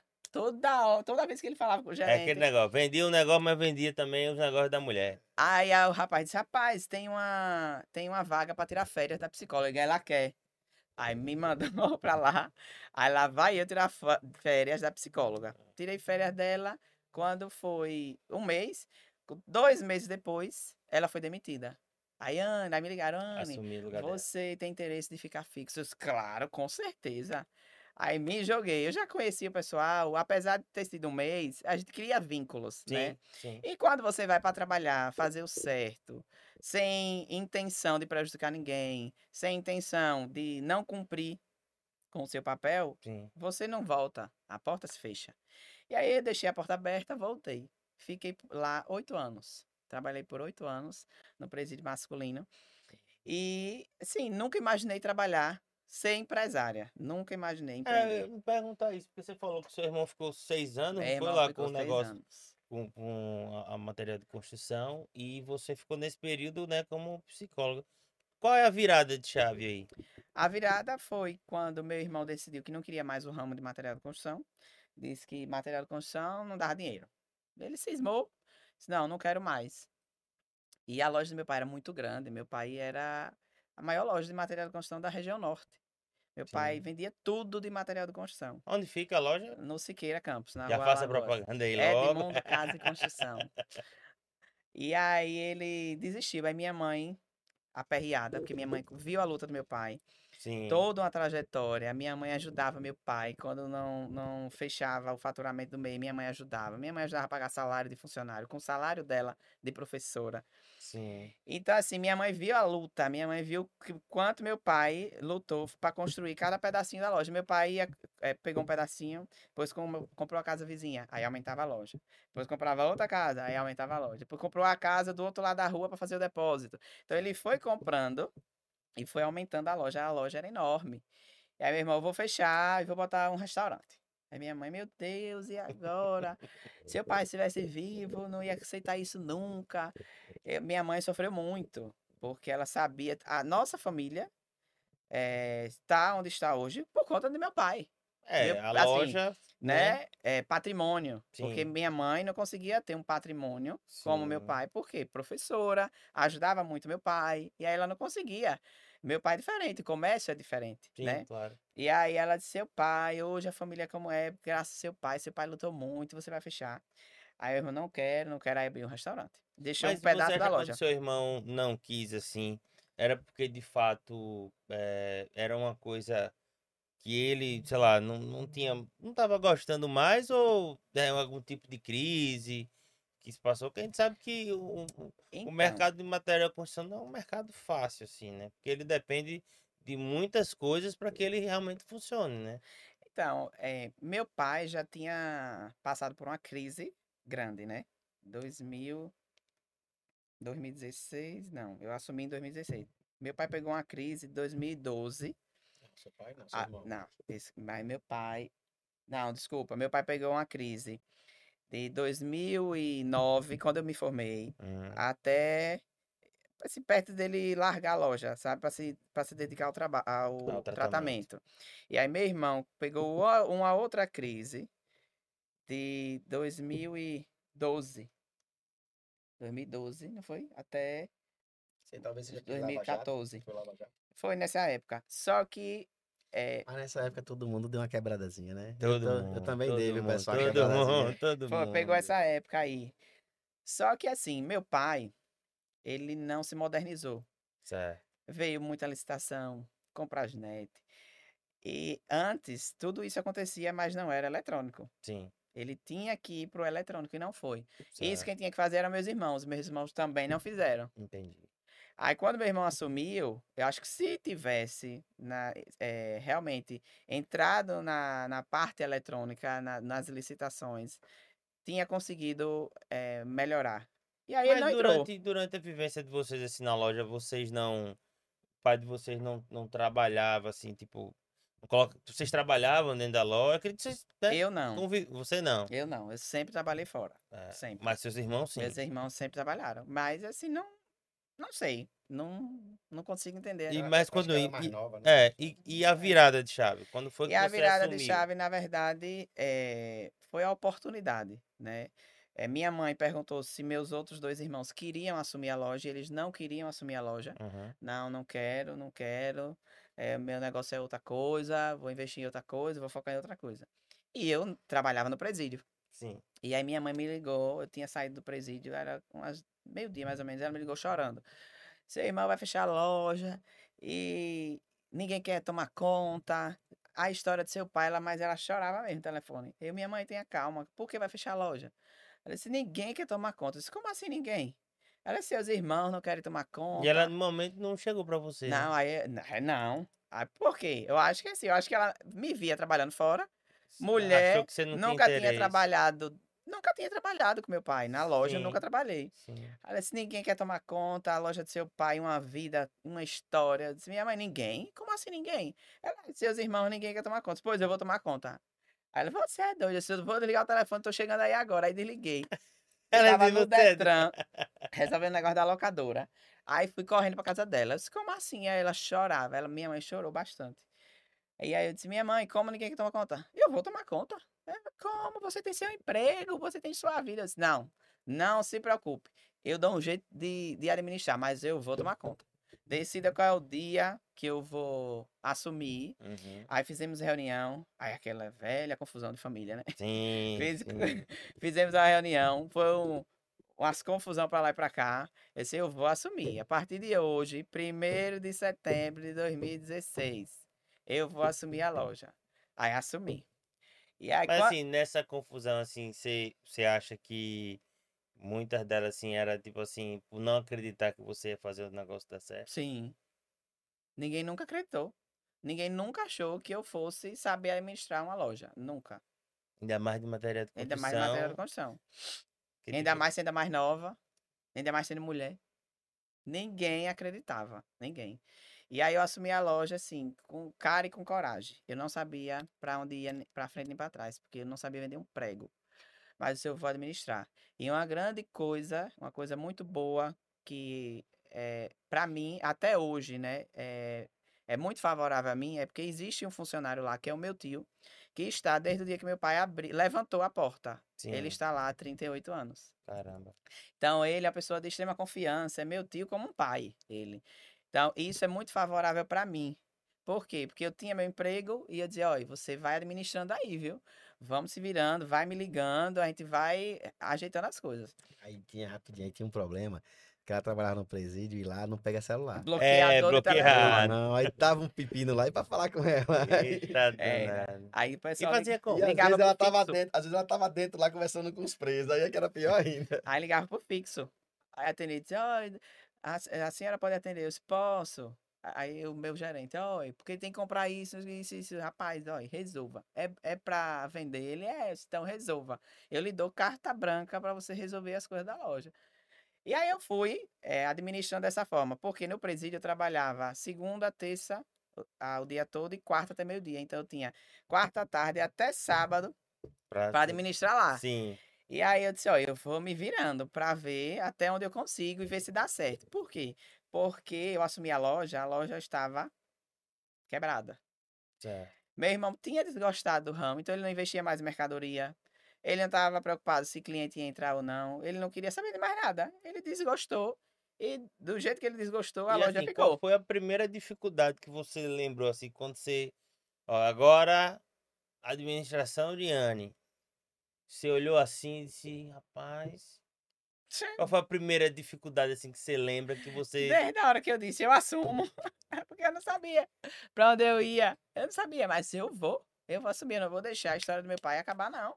É toda uma trajetória, muitos anos, muita luta. Consegui me formar graças a meus pais. Consegui eh, ter, an- ter uma vida, né, Sim, hoje Sim, sim. melhor. Não passei dificuldade, graças a meus pais. Também tem outra coisa, eu lhe achei lá. Ah, foi. E ele me achou lá na Eu porta tinha um contrato na Secretaria da Fazenda e à tarde eu era motorista, né? rapaz? Gente Sim, sim. ele quer contar essa história E eu à tarde, eu saía com o comprador da engenharia. E eu andava em todos os materiais de construção. E aí um dia eu cheguei em Edmundo, eu vi uma morena lá. Disse, Material, Menino, é, destino, então- né? então eu também disse, pegue, Anne, fica aí, vamos lá. Não, mas be- beleza, você viu ela e aí? Agora conta, você começou a Olha, contar. pare que história. É. A menina deixa esse E aí, e aí eu cheguei lá, aí tinha um, um rapaz, né, que era da engenharia lá, Aldo. Aí eu falei assim, Aldo, é aquela morena lá, hein, Aldo? Aí ele, você é doido? É a filha do dono, digo, vou namorar com ela, filho. Ei, velho. Falei, juro é você real isso. isso. É real. ele "É doido." aí desceu. Beleza. Aí, enquanto ele descia, aí eu sabia que por ali eh, eu fiz uma amizade com um cara, que hoje é meu compadre, Ivan, na Kaiser, ô, na cervejaria que eu trabalhei, Sim. é, naquele das vans. Não, mas pode falar, se for Kaiser, pode falar. E aí, Não é que a Kaiser dá um patrocínio a gente. Ô, Kaiser, pode patrocina a gente, patrocinar. E aí eh, eh, Ivan morava ali perto, e ele, e ele trabalhava pra mim. Aí eu cheguei aqui, Ivan, rapaz, eu tô aqui em Edmundo, material de construção. Tem uma morena. Aí ele respondeu lá, meu patrão, é minha comadre. Diga assim, ó. assim fica fácil, filho. As conexões foram dando certo. Habilidade, né? Diga, aí. Aí o meu compadre me liga, minha comadre. Eu disse, oi. Ele tem um amigo meu que quer lhe conhecer. Eu disse, que amigo, menino? Ele, ele vai aí na porta da loja, direto, na van da secretaria. Aí eu O cara eu van, curiosa, Não quer né? valorizar, né, rapaz? É. O cara não é valorizado. É. É, eu Aí eu- preconceito. O cara de van, pô. Não, e, não, e o pior, que eu curiosa, né? Eu disse, rapaz, eu vou passar umas tardes lá na porta da loja. Aí lá vai eu. Aí desce o, o, o Aldo, o rapaz do contrato. Sim. Aí eu liguei e falei, Casado, né? você tá doido? É Aldo, eu conheço o Aldo. Ele, não, minha comadre, não é Aldo, não. Você é Aldo, desceu aqui agora. Você é louco, eu já conheço ele, menino. Aí ele, não, é Lincoln. Aí ele baixa o vidro assim da van. aí. Sou Aí, eu é- mesmo. aí é muito- Meu Deus, aí eu disse, ô Ivan, você tá doido, é? O motorista, motorista, da Topi. Caraca, tá vendo? Tá vendo?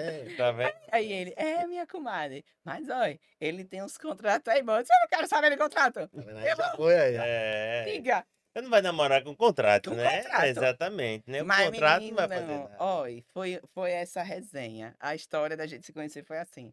Aí, nosso compadre, coiteiro, ficava fazendo a ponte dele comigo, aí ligava pra mim, aí queria marcar. Eu disse que ia ser mais fácil, né? pronto. Aí deu nisso, né? Aí, deu nisso. E aí vocês, vocês juntos, você lá na, na matéria de construção, Foi. conseguiu de- resgatar, né? Que você falou que estava em maus lençóis. E aí tá até hoje, né? Uma marca já É. que as pessoas conhecem. E aí vocês se juntam nessa viagem lá do Rio Grande do Sul. Vocês veem é, esse pensamento, aquela, aquele estalozinho que disse. É, porque na época do material de construção, ele já sentia essa dor aí do pessoal valorizar as locadoras de fora. E eu no material de construção. Que veio, no- logo na época, veio a grande rede de material de construção. Veio, pode falar, veio o Ferreira Costa, que Veio inclusive. Ferreira Costa. Que inclusive eu acho, eu acho muito eu acho muito bacana assim como algumas, como algumas lojas do segmento lidaram com isso, outras não souberam lidar tanto, É, né? Mas eu acho que assim, veja, é, quem melhor para lidar com o sergipano do que o próprio sergipano, porque se conhece. Às vezes a gente inverte os valores. depende, viu? Não, mas às vezes a gente inverte os valores. Porque, veja, o cara vem de fora, o cara, tipo, ele não- é daqui, ele não, não conhece as peculiaridades. Então, Sim. tipo, eu acho Mas besteira tem- às vezes ter, ter esse então. medo. Mas existe vários benefícios para quem vem de fora, que quem é daqui não tem. Não, isso eu concordo com Isso, você. aí quem vem de fora já sai na frente, né? Não, com certeza. Aí isso já é ruim. Tem um incentivo, Tem tem, um incentivo, negócio. Tem vários benefícios podendo fazer isso com as empresas locais. Exatamente. né? Aí o que é que o que é que você tem que fazer o tempo todo, né, Pra não sentir tanto? Sim. É você se ac- acelerar mais ainda seus Sim, passos, Eu né? acho que se reinventar, Se procurar seu reinventar nicho. todos os dias. Porque eu acho que, tipo assim, existe cliente para qualquer produto. Sim, existe cliente para todo público. Exatamente. todo mundo tem cliente. né? Exatamente. E eu quando quando eu assumi a loja, assim, eu enfrentei muita coisa. Eu enfrentei a questão eh, financeira em si, né, que não não estava bem. Enfrentei eh, discriminação por ser mulher no mundo de construção civil. Aí, nessa parte, assim, que me, me dá bastante curiosidade, e eu sei que você é muito militante com relação a isso. Mas, foi, mas o maior absurdo, assim, que você, que você teve que ouvir, né, de alguém, por fato de você ser mulher dentro do ramo de matéria de construção, e você, digamos, pisou com um salto 15 lindo, assim. Então, a, a, Pisou que se entenda, né? Você não é a mesma pessoa, mas que você deu a resposta à, à altura, assim, do, do seu conhecimento, que você já tinha habilidade de fazer. então, a experiência que eu tive também foi a única que eu, que eu tive, assim, que eu me permiti também viver, né? Sim, É, quando eu assumi a loja que ela não estava bem, é, os maiores clientes da loja que meu pai tinha conquistado durante anos tinham deixado de ir. Não, eu não boto mais os pés aqui na loja. Não quero mais vir aqui. E mas isso deixa- porque você assumiu ou porque a loja já vinha ruim? já vinha ruim, Certo, né? E aí, como meu irmão não estava preocupado com o atendimento, não estava preocupado com mais nada, então deixou realmente a, a se queimar o nome da loja. E aí esse meu tio, que é o meu gerente, ele dizia assim, rapaz, vamos dar um jeito de recuperar esse cliente. E aí ele começou a ligar, oi, tá com a nova administração agora. Não, mas eu não boto os pés aí. Aí disse, não, mas é a filha de Edmundo. Ele disse, pior ainda, uma menina nova. Disse, rapaz, mas venha, venha conhecer, ela é gente boa. E ele tentando, né? Porque ele é Sim. muito do bem, assim, esse Sim. meu tio. Aí ele chegou uma certa vez, é, lá na federação, da, na- no Parque de Exposição, Certo, que é lá perto da minha loja. sim. Eles têm a exposição, né, de, de cavalo, gado, de boi, Certo, né? certo. Aí disse, olha, eu vou precisar de umas carradas de areia. Só que lá na região, ninguém ia conseguir entregar 12 caçambas de areia em dois dias. Aí o gerente ligou para todas as lojas que vendem material grosso certo. e ninguém atendia. Aí ele ligou para lá, olha, é a última vez. Eu tô ligando para você, sim, porque você é gente boa. Mas eu não tenho intenção nenhuma de comprar aí, não. Só tô ligando porque ninguém quer me atender na demanda. Aí ele disse, o que é que você precisa? Eu preciso de 12 caçambas de Aí areia. você olha, meu amigo, eu vou Mas virar em areia, mas não, eu levo sabe o que é cara. pior? Ele, ele queria em dois dias. Ele disse a meu gerente que queria no mesmo dia. Aí ele disse, eu quero pra hoje. Isso era de manhã, umas 8 horas da manhã. Ele, pra hoje? Eita, e ele é bem assim, nervosinho, sabe? Aham. Eita, e agora? Eu vou ligar pra, pra, pra patroa? Peraí, que eu digo já ao senhor. Aí ele ligou, ele ligou, Anne, e o gerente da federação quer 12 caçambas de areia pra botar na exposição. Eu disse, 12. Diga que a gente atende. Ele, mas como você tá doido? Aí não tem como. Eu disse, vamos atender. A gente vai atender, eu vou recuperar ele, vou trazer ele pra loja de volta. Como que você vai atender? Eu disse, deixa que eu vou desdobrar ele, vou jogar o caô e a gente vai entregar em, em- dois dias. Amanhã a gente entrega às 12. Rapaz, ele vai ficar estressado com você. Eu disse, deixa que eu resolvo. Aí pedis, entregou de manhã, conseguiu entregar três carradas. À tarde entregou mais três. Aí eu disse, ó, falta tá. seis. Sim. Vai daqui pra amanhã. Aí eu comecei a ligar pra ele. Eu disse, ó, eu sou Ana, eu tô administrando agora a loja, sou filha de Edmundo. Ele disse, ah, rapaz, ó, eu vou lhe dizer logo. Eu só tô comprando aí porque você me prometeu que vai atender hoje. Mas eu não tenho pretensão nenhuma de comprar na sua loja mais. Já deixei de comprar aí faz tempo. Disse, não, mas o senhor vai retornar. Vai. Porque agora tá tudo diferente. sim. A administração é outra, atendimento. Ele disse, não, mas eu não quero saber não. Bem grosso. Está certo, mas eu vou aí pessoalmente pra gente conversar. Aí no outro dia, teve um problema. Não, eu não me lembro o que foi, mas teve alguma coisa que ele disse, olha, não precisa mandar as carradas hoje não.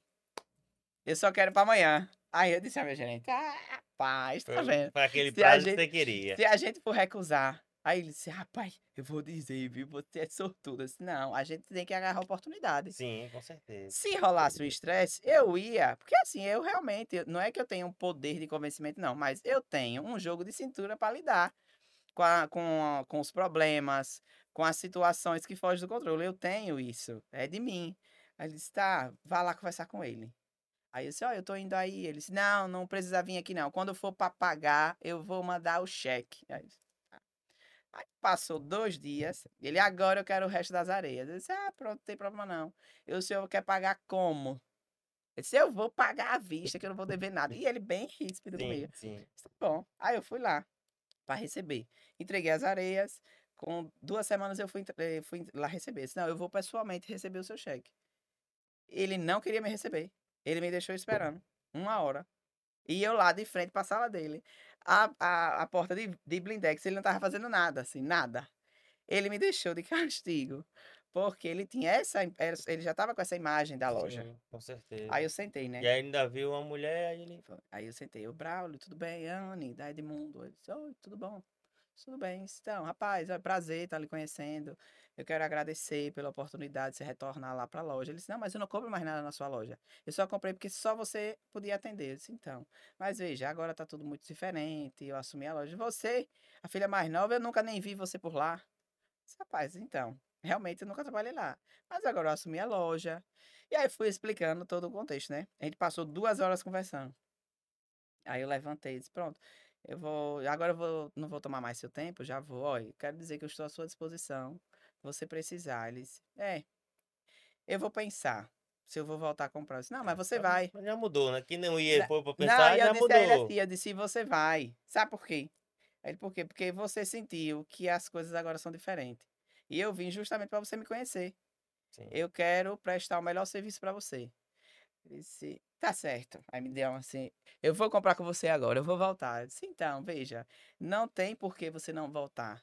Eu vou lhe dar um bom atendimento, eu vou lhe dar o seu prazo. É, você sempre vai estar falando com- diretamente comigo, você tem esse acesso. E aí foi dito e certo. Quando eu, quando eu retornei para a loja, um tempo depois ele encontrou com o meu, meu gerente e disse, olha, a sua sorte é sua patroa. Essa sim é mulher de fazer negócio. Aí, aí ele mesmo disse, rapaz, não vou mentir não, eu julguei porque era a filha mais nova, nunca vi por aqui, uma menina, eu via foto dela pequena, brincando também pelas calçadas da, da loja, né? Então as pessoas não acreditavam. Sim. Começou também pela minha família. Meus irmãos não acreditavam que eu fosse eh, dar conta. É, até porque você, na hora que, que ninguém quis, assim, chegou até você perguntando. E assim, queria. hoje ainda eu tenho eh, algumas barreiras, né? Sim. Por quê? Porque construção civil é difícil, tem muito homem, né? Sim. Muito É, eu não homem não quer imagino você receber. lá chegando na matéria de construção. Bota essa areia aí, bora, bora, bora, bora, bora, bora. Se os caras. Mas é assim mesmo. Mas no início. Mas no início, no início o pessoal não entendia. E chegava pedreiro, mestre de obra, oi, bom dia. Aí eu pegue na minha mão, rapaz. Fala, não, minha mão tá suja. Não, a senhora tá toda arrumada. Eu disse, pegue na minha mão, rapaz. Como é que você tá? Aí pegava na mão, e aí falava. E aí eu fui quebrando, né? Sim, É, esses é, bloqueios. esses né, bloqueios, preconceitos. esses preconceitos, mas também eu tinha na minha cabeça que eu só eu só permito o que eu quiser, né? Então assim, é como o Lincoln lhe disse, é, na questão de ciúmes, ela não me dá motivo. Por quê? Porque eu sei a roupa que eu vou usar para ir trabalhar. Eu sei a roupa que eu vou usar para ir para um jantar eu e ele, e eu sei a Sim. roupa que eu vou usar para vir dar uma entrevista aqui com você. Eu sei a roupa que eu vou usar um jantar de negócios. Não, tem um jantar de negócio. Eu sei o que é que eu vou usar. Por quê? Não se trata só de roupa, não é isso. É né? a abertura que a pessoa dá Mas também. é a abertura que a pessoa dá, a postura que a Sim. pessoa eh, se impõe, né? Tudo isso conta. Então, eu eu falo por pessoas que eu conheço que vão trabalhar e não quer saber da roupa que vai. Vai com cropped, vai de bermudinha. Então, eu prezo por isso. Eu prezo por, por essa imagem. Eu quero que as pessoas saibam que existe ali, numa loja de material de construção, a dona de uma loja que ela tem uma postura diferente, mas não deixa de tratar todo mundo bem, não deixa de dar um atendimento de qualidade, não deixa de falar com pedreiro, pintor, quem tá com mão suja, quem não tá. Entendeu? Eu não deixo de visitar uma obra. Eu tenho obras que eu vou visitar que eu vou de salto, que é do nada, assim, eu não me lembro, eu vou de salto. E aí é pisando na areia, aí vem o engenheiro, vem pedreiro. Ai, tá difícil aí, né, amiguinho? Disse, tá, mas a vida é assim mesmo. Vamos nessa. E aí, veja, e aí, veja que coisa, que coisa legal de ver. Cada um no seu nicho, cada um nos seus negócios, cada um com a sua dificuldade particular, né? Vocês, enquanto casal, se ajudam sempre. E aí vocês vêm pro Ed Sergipe, que não é, vamos dizer assim, um negócio, mas acredito que demande uma atenção igual aos seus negócios né? E como foi emplacar isso, né? Porque eu acredito que na vida de empresários de vocês, vocês venceram, derrubaram muitos muros, muitas paredes, né? É, Para vocês chegarem onde vocês estão com os seus negócios. eu E escuta, eu agora escutava não é de Sergipe, muito. né? Ai, porque negue- eh, fulano quer locar na Movida, Sim. na Localiza. Aí eu reclamava, mas aí o pessoal chega lá e diz, não, eu vou comprar aí no Ferreira Costa, que é mais barato. Tudo ilusão, viu, gente? Tudo ilusão. Não, e às vezes até a mesma coisa que tem lá no Ferreira Costa, tem na sua loja, na sua Mas loja com é- preço melhor. Mas é, é isso, exatamente isso. Ah, E as pessoas não conseguiam enxergar isso. Por quê? Porque é loja nova, um home center, querem ir É. passear. Lá, aí vai nesse, nessa intenção. Mas não vai na intenção, de fato, de saber se aquele mesmo produto eh, tem o mesmo preço. E quando sabe, que descobre, se surpreende. E aí eu reclamava do lado, ele reclamava do outro. Eu disse, rapaz, tá osso, viu? Esse negócio, o pessoal só quer ir pro Ferreira Costa, só quer ir pro Ferreira Costa. assim, como a loja dela é no pega o microfone aqui. Como a loja dela é na Rua de Alagoas, então ela tem um preço melhor do que em muitos lugares. Sim. Agora, recente, abriu uma loja no Santa Maria. Isso quer dizer que tem preço competitivo mais do que em outros lugares. E agora a gente pretende abrir uma nos Jardins, no coração é, dos nem, nem Jardins. contei esse detalhe. Sim, vamos chegar, É. vamos chegar lá. Então, assim, eu- já saibam que vai chegar com preço diferenciado também. Não é porque é nos Jardins que vai ser mais caro. Não. A gente vai chegar para fazer Preço a justo. diferença. Sim, É claro. preço justo. Claro que nos Jardins talvez pode ter alguma coisa, mas assim, é porque assim, também os custos são outros também, né? Mas o que a gente quer, quer colocar na cabeça das pessoas é que quando pensa em material de construção, pensa em Edmundo, material de construção, além de ter qualidade, e, e de onde ele vem, ele tem um preço diferenciado. E eu entrego em qualquer lugar da cidade. Então, Sim. Aracaju é pequeno. É, é- é fácil, entendeu? E é isso. E agora, e pra convencer a galera a acreditar no Ed Sergipe? Porque, caramba, batalha aí, viu? Luta. Então, Porque a gente carrega aqui em Sergipe um- uma, eu não vou dizer cultura, porque eu acho que isso vem mudando e vocês, inclusive, Sim. na parte empresarial, são muitos responsáveis por essa mudança. Mas, assim, a gente tem aquele negócio, né? Aquele estigma, vamos falar assim, que o que vem de fora é melhor. E aí, se fazer uma associação com. Ah. Eita. Ah. É, fazer uma associação cujo objetivo é de fato unir os empresários, né? E, e fazer uma, digamos assim, uma cooperação e aquele mercado local se desenvolver mais rápido e mais intenso. E é como foi convencer isso, né? Hoje, quantos associados o Ed Sergipe tem? Hoje? Mas é, ao certo, assim, é, é mais de 170. Mais de 70. É, 170. É porque assim, às vezes acaba saindo um ou outro que Um outro. a gente acaba não sabendo, porque a administradora que. Sim. É, porque assim, hoje, graças a Deus, tem um financeiro e tem. Não, o negócio cresceu, pessoas, né? O é, negócio cresceu. cresceu. Mas o que acontece, veja bem, aí no começo, né? Aí no começo, primeiro que eu fui apresentar em lugares assim que um empresário falou assim pra mim, Nicolas, esse negócio é muito bonito, mas aqui em Sergipe é muito difícil. Mas assim, Não. da boca de vocês mesmo. Porque eu fiz a apresentação, mas o que de fato é o Ed Sergipe? Que- O que foi quando vocês idealizaram? Qual é o objetivo? O que é o Ed Sergipe? Pra ficar claro aí pra galera. O Et Sergipe, ele nasceu para que o sergipano se valorize. Valorize ele mesmo, o talento do sergipano, que é um músico, que é um cara como você, que tem um, é um puta de um profissional e tá fazendo bonito, mas muita gente não sabe e não quer saber, e quando sabe, se É. possível, não sabe que não queria saber. É, é, um, um, um atleta, é, nossa orla, que é a orla mais bonita do Brasil, é considerada considerada pelos outros, não é pelo sergipano. E muitos sergipanos, quando chega lá, tira foto do alambrado quebrado ou do banco quebrado. De vez Sempre tá procura o erro, né? o erro de vez. É muito crítico, né? Então, Sim. e outras ci- cidades, não. Outras cidades sempre. Não, tem um buraco aqui, não, mas olha isso aqui. Então, eles sempre estão se favorecendo. E outra coisa que eu também falo é que quando você entrar no supermercado, é, você procure seu produto. Por quê? Porque se você eh, se tiver igualdade de competição, de sabor, qualidade, eh, preço e atendimento, por que não quer de Sergipe? Aí às vezes diz, ah, não, mas tal pessoa é um filho da. Sim, mas você lá sabe se o dono dessa também é. E outra coisa, e esse cara daqui, de Sergipe, ele fatalmente, ele vai fazer uma mansão aqui, ele vai comprar outra terra aqui, ou vai abrir outra loja aqui, porque ele vai investir aqui. É, eu até dou um exemplo. Uma vez uma pessoa me ligou e falou assim, Lincoln, você me arranja um patrocínio? É, porque vê assim, eu, eu com muita empresa assim, né? Muitos Sim. amigos, um patrocínio para minha filha. Aí eu perguntei assim, você compra produtos de Sergipe? Aí ela parou assim e falou assim, eu nunca pensei nisso. Exatamente isso. As pessoas não pensam nisso. Nossos pais não nos, nos educaram a isso. Então, Sim. é o dever nosso. Então, o Ed Sergipe não é só uma associação, quer dizer, hoje é uma associação de empresários, mas o Ed Sergipe foi feito eh, para meus filhos, para seus filhos, Sim. para toda a comunidade. Por quê? Na hora que elas, todo mundo se ligar que comprando o nosso produto gera emprego, gera renda, tá tudo certo. Ah, eu acho que unir também eh, os empresários, né? Unir o mercado local para trocar as experiências, porque veja, toda a trajetória, como a gente falou, né? Não existe uma faculdade de empreendedorismo.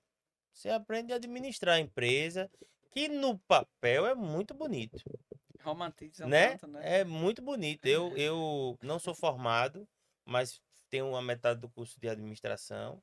E, meu amigo, eu olho o que eu vi da faculdade, eu olho meu negócio hoje. Esse rapaz, que bonito seria que se fosse igual o livro. É diferente. É tá? muito tem- diferente, tem, né? tem, uma, tem uma passagem dessa. Aí uma vez um, um amigo meu, que- eu, eu sou formado em economia, aí Uhum.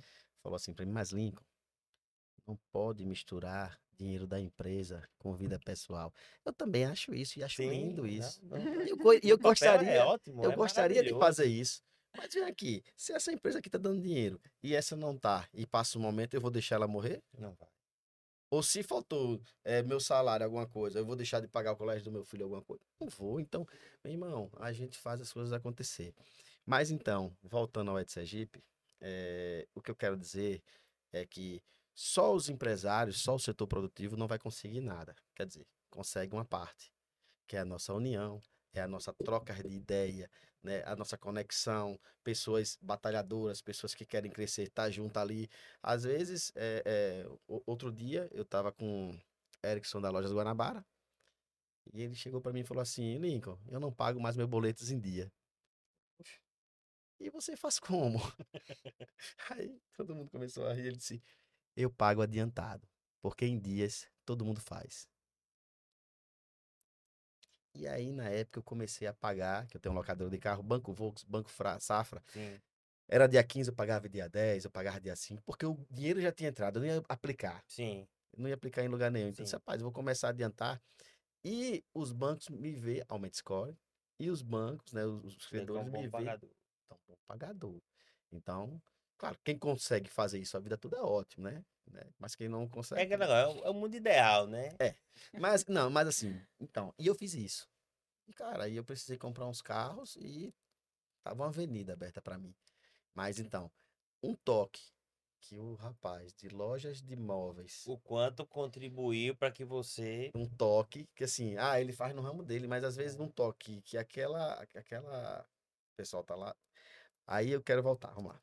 Aí acaba o raciocínio. Aí, o, produ- o, o setor produtivo, beleza, tem uma parcela boa. Mas a gente precisa da sociedade engajada, a sociedade olhar com os bons olhos, dizer assim, pô, meu vizinho tá evoluindo, que bom. Vou comprar ele, vou ajudar ele. E o Estado.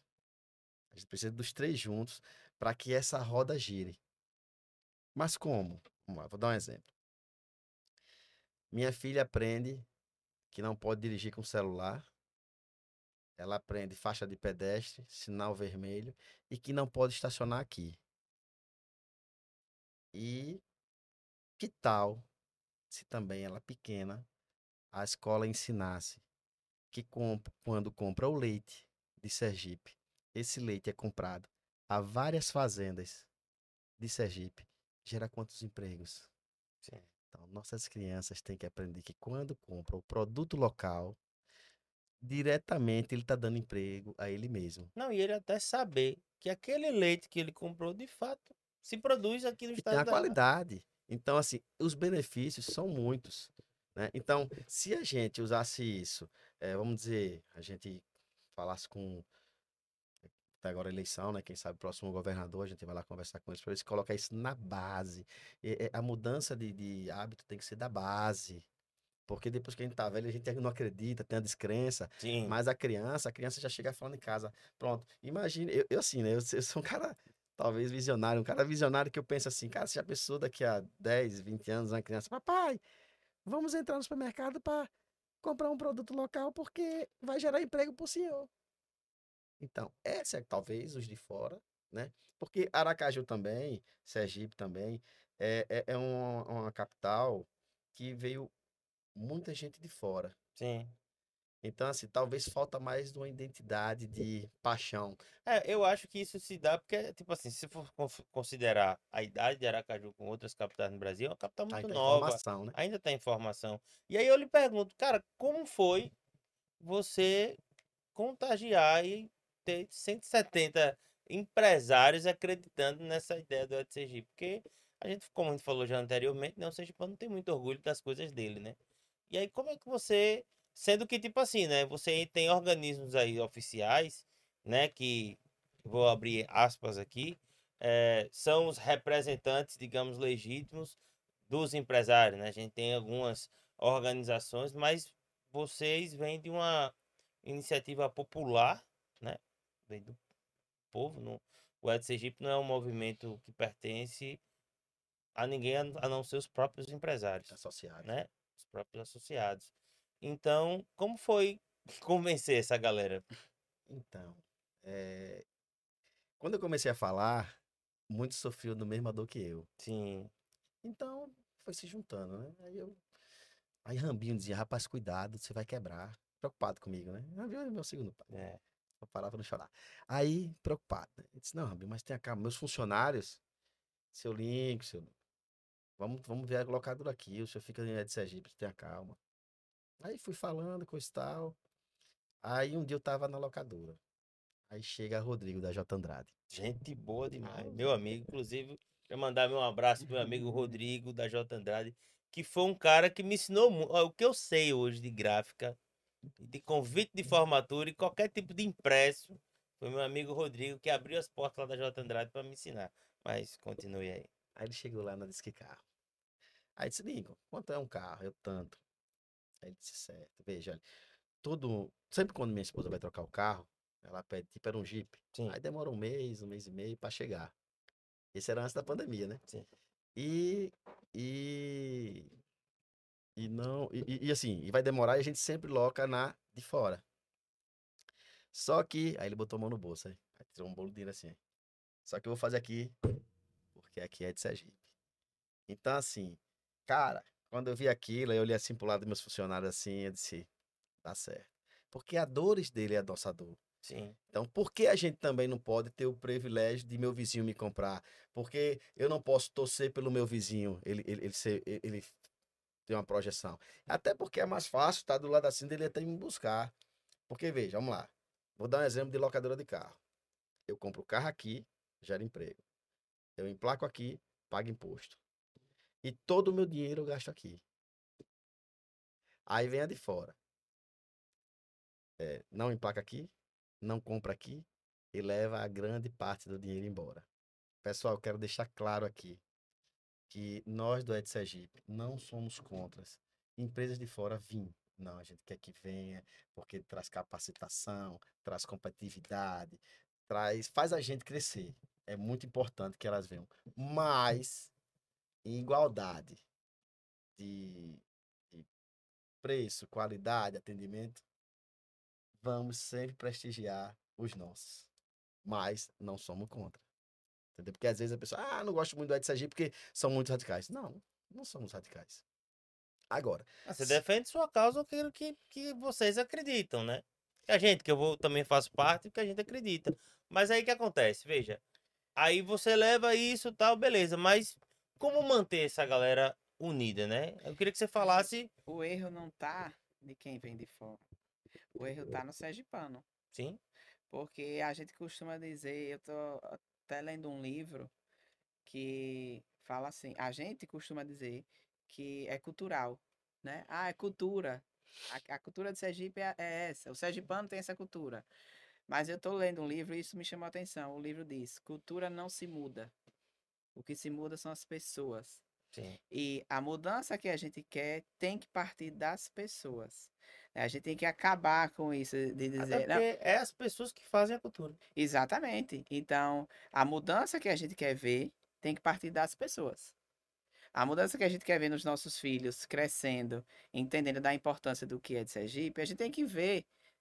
A gente tem que começar da gente, na verdade. É, então, e eu acho, abrindo esse gancho, porque colabora muito com o que eu faço aqui, né? Na Sim. gravadora com os artistas e tal.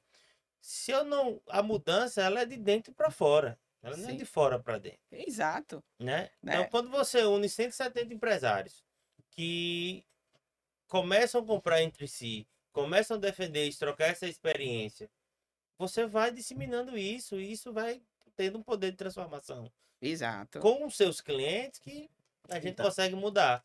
E aí no começo ninguém acreditava, né? E eu fui em alguns lugares e sentava um cacete na gente. Não, que certo, que está Só que aí tinha pessoas que tinham dores, na mesma dores que eu. Então, a gente foi se juntar e quando você está numa associação, quando você está junto, ali naquele network, se você já trabalha direito, trabalhe melhor ainda. E qual é o lema? Eu queria que você falasse, qual é o lema lá do Network?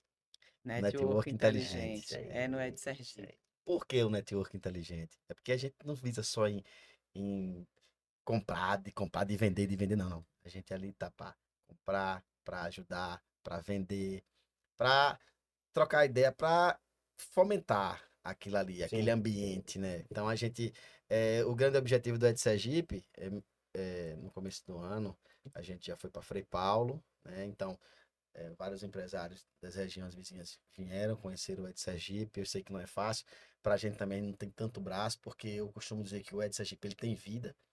Às vezes eu não quero fazer uma coisa, mas ele me empurra e disse: Ei, não descanse agora, não, tem que fazer. E, e aí, é, a gente vai agora para Itabaiana, dia 21 de outubro. Vamos para Itabaiana também, que a gente quer trazer pessoas, a gente quer ligar pessoas. É, tem muita pessoa, muitas pessoas boas, Sim. bons empresários, que a gente precisa conhecer, trazer para perto de nós. Para ele trazer o, o- muita coisa que ele tem lá e a gente trazer das coisas da gente para que tem cá. Não, é, é a troca, né? Porque às vezes, adicionar. por exemplo, sei lá, tem uma coisa. Ah, tem um problema de comprar X produto aqui em Aracaju. Às vezes o cara lá em Frei Paulo tem demais, só que ninguém conhece. E aí ele, de- dentro desse eco- ecossistema, ele consegue fazer um network e aí ampliar os negócios, né? Porque às vezes, assim, às vezes não é só comprar, sabe? Você falou mesmo uma coisa aí que eu acho que é total, é de Sergipe. Você conversou com o cara, sabe? Meus boletos eu pago não é em dia. Eu pago antecipado.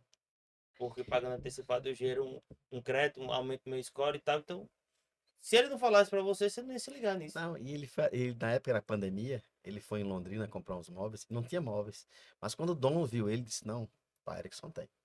Porque o cara fez uma história, velho. É. Então, assim, se serve para ele, serve para todo mundo que tá assistindo aqui com Sim, a gente. claro, é uma com lição. certeza. Então, eu levo isso comigo e dou sempre esse, esse exemplo. E me fale das ações do EdCG, porque como é que você faz para manter essa galera? Porque eu acredito que todo dia você tem que estar provando porque que é de Sergipe, tem, o cara tem que estar lá no Ed Sergipe. A primeira coisa que, assim, eu, eu, eu, eu tive que mostrar, enfatizar e dizer que não queria era ser político. Certo, Somos apartidários, sim. né? É claro, queremos o melhor para Sergipe, então quem ganhar, estaremos ali do lado, apoiando, acreditando que vai ser o melhor para gente. É, então, todo mundo me chamava para ser vereador, todo mundo me chamava para ser deputado, não, candidato, no caso, né? Uhum. não tenho interesse. é, eu, eu quero ajudar o próximo e que todo mundo se dê bem, beleza. E como é que a gente faz para que o Ed Sergipe se fomente ali? É, primeiro montamos um ecossistema onde todo mundo se compra. É um network full time, né? Certo. Ali, não, eu estou precisando de tal coisa. É, tem um grupo, né, que o associado pode estar anunciando seus serviços, promoções, né, no WhatsApp, É, e tem as ações que vocês fazem presencial, né? as ações presenciais é o café né, de negócio, é o almoço de negócio, a rodada de negócio. né, É, do Ed Sergipe Mulher também tem uma rodada só para mulheres. É, é também- bom até falar que dentro, dentro desse ecossistema do Red Sergipe, né, vocês, eu acho até sabiamente, porque às vezes, tipo assim, é muito masculino e tal, e vocês fizeram uma área, uma, uma área para desenvolver de fato Mas ela as fez, mulheres, né? ela fez o Ed Sergipe através de uma dor que ela, que era, ela sentia. E qual era a sua dor? Porque como eu apoiava ele, né? Sempre Sim. apoiei, impulsionei para ele não desistir, porque ele pensou várias vezes em desistir até. Não acredito. É, mas aí a Acredito. perseverança, a gente ia lá e eu ia para os eventos, só tinha homem. Era almoço, café, rodada de negócio, só tinha homem. Só tinha eu de mulher. Meu Deus, eu conheço tanta empreendedora, tanta mulher de, com grandes capacidades, que tem tanto produto bom, tem tanto serviço bom, porque as mulheres não participam.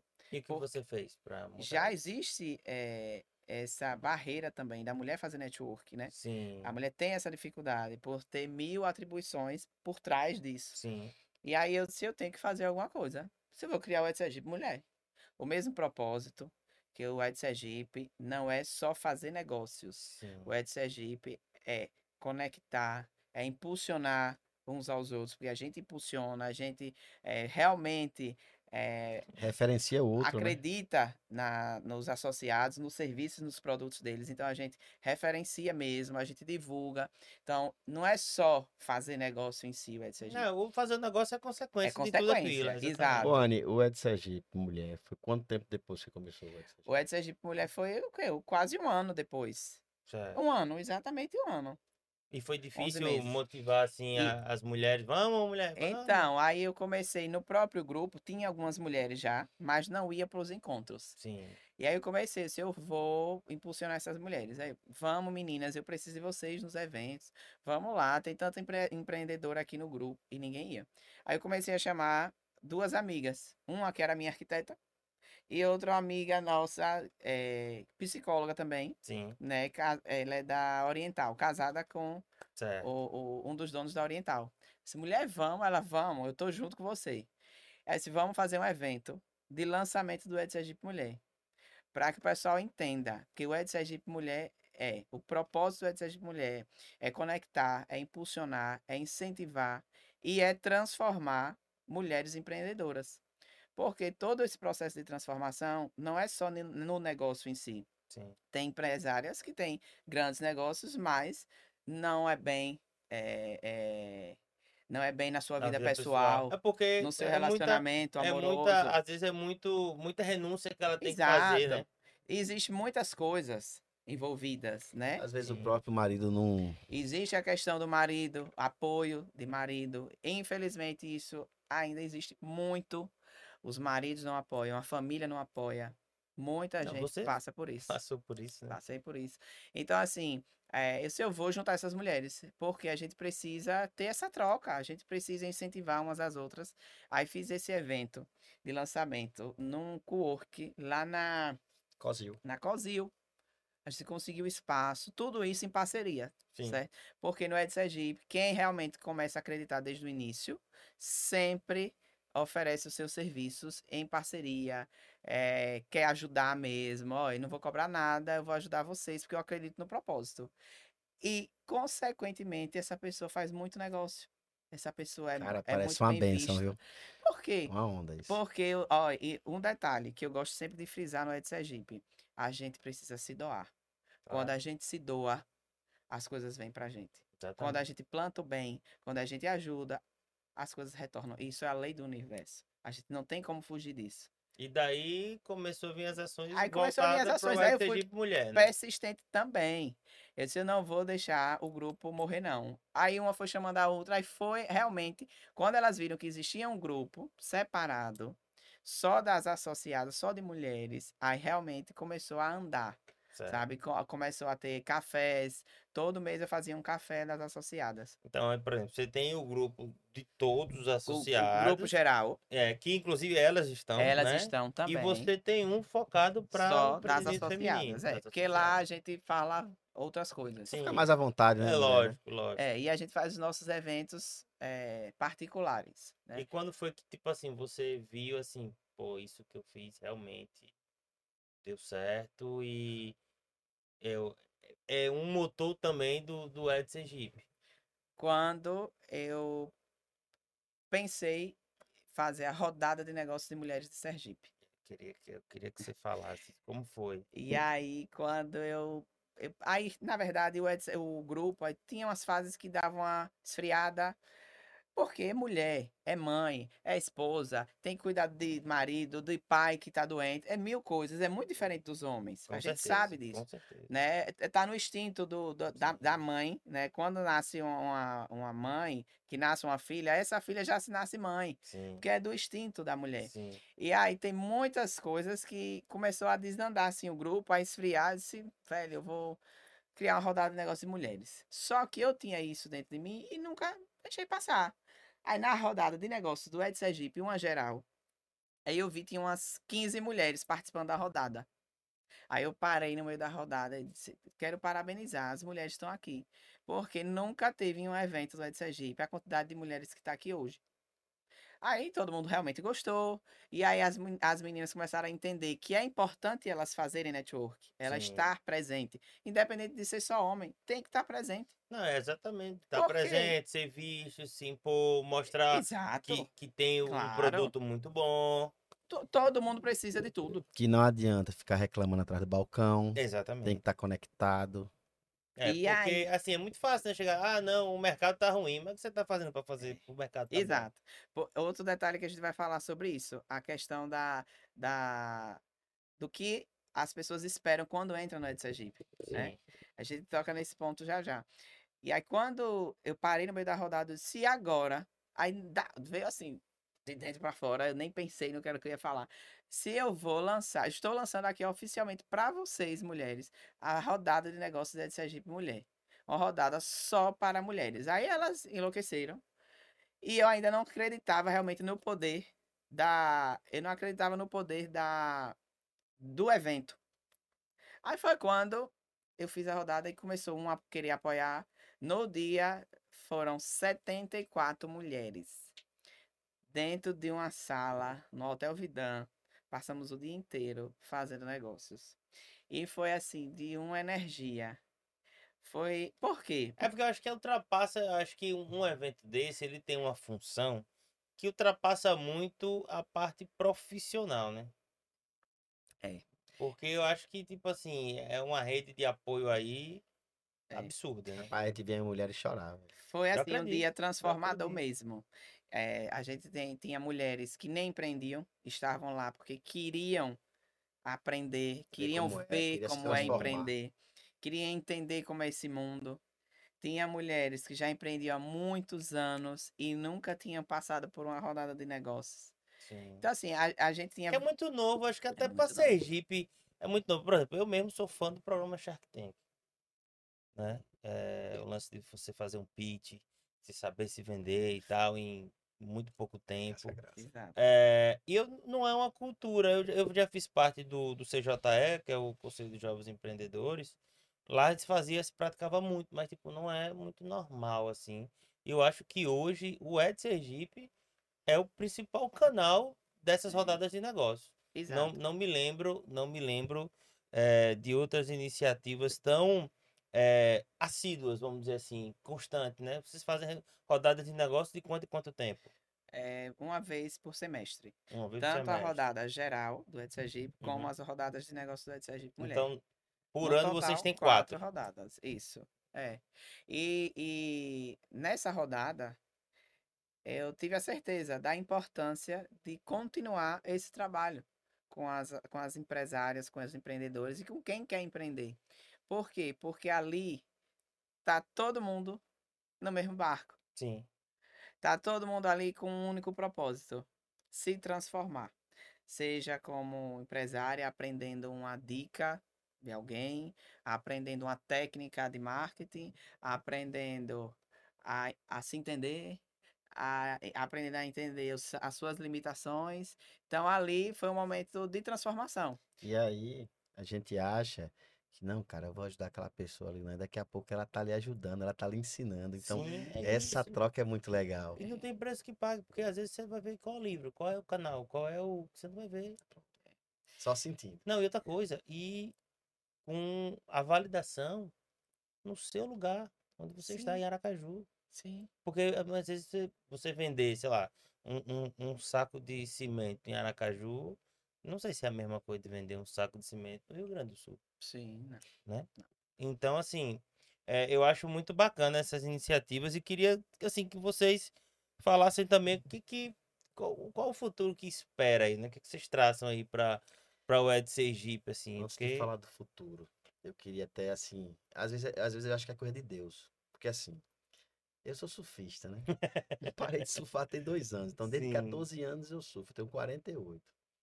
Então, eu sempre viajei, sempre viajei, eu e minha esposa, meus filhos. Nunca fui de viajar com galera assim de ônibus, de. Sim, Não.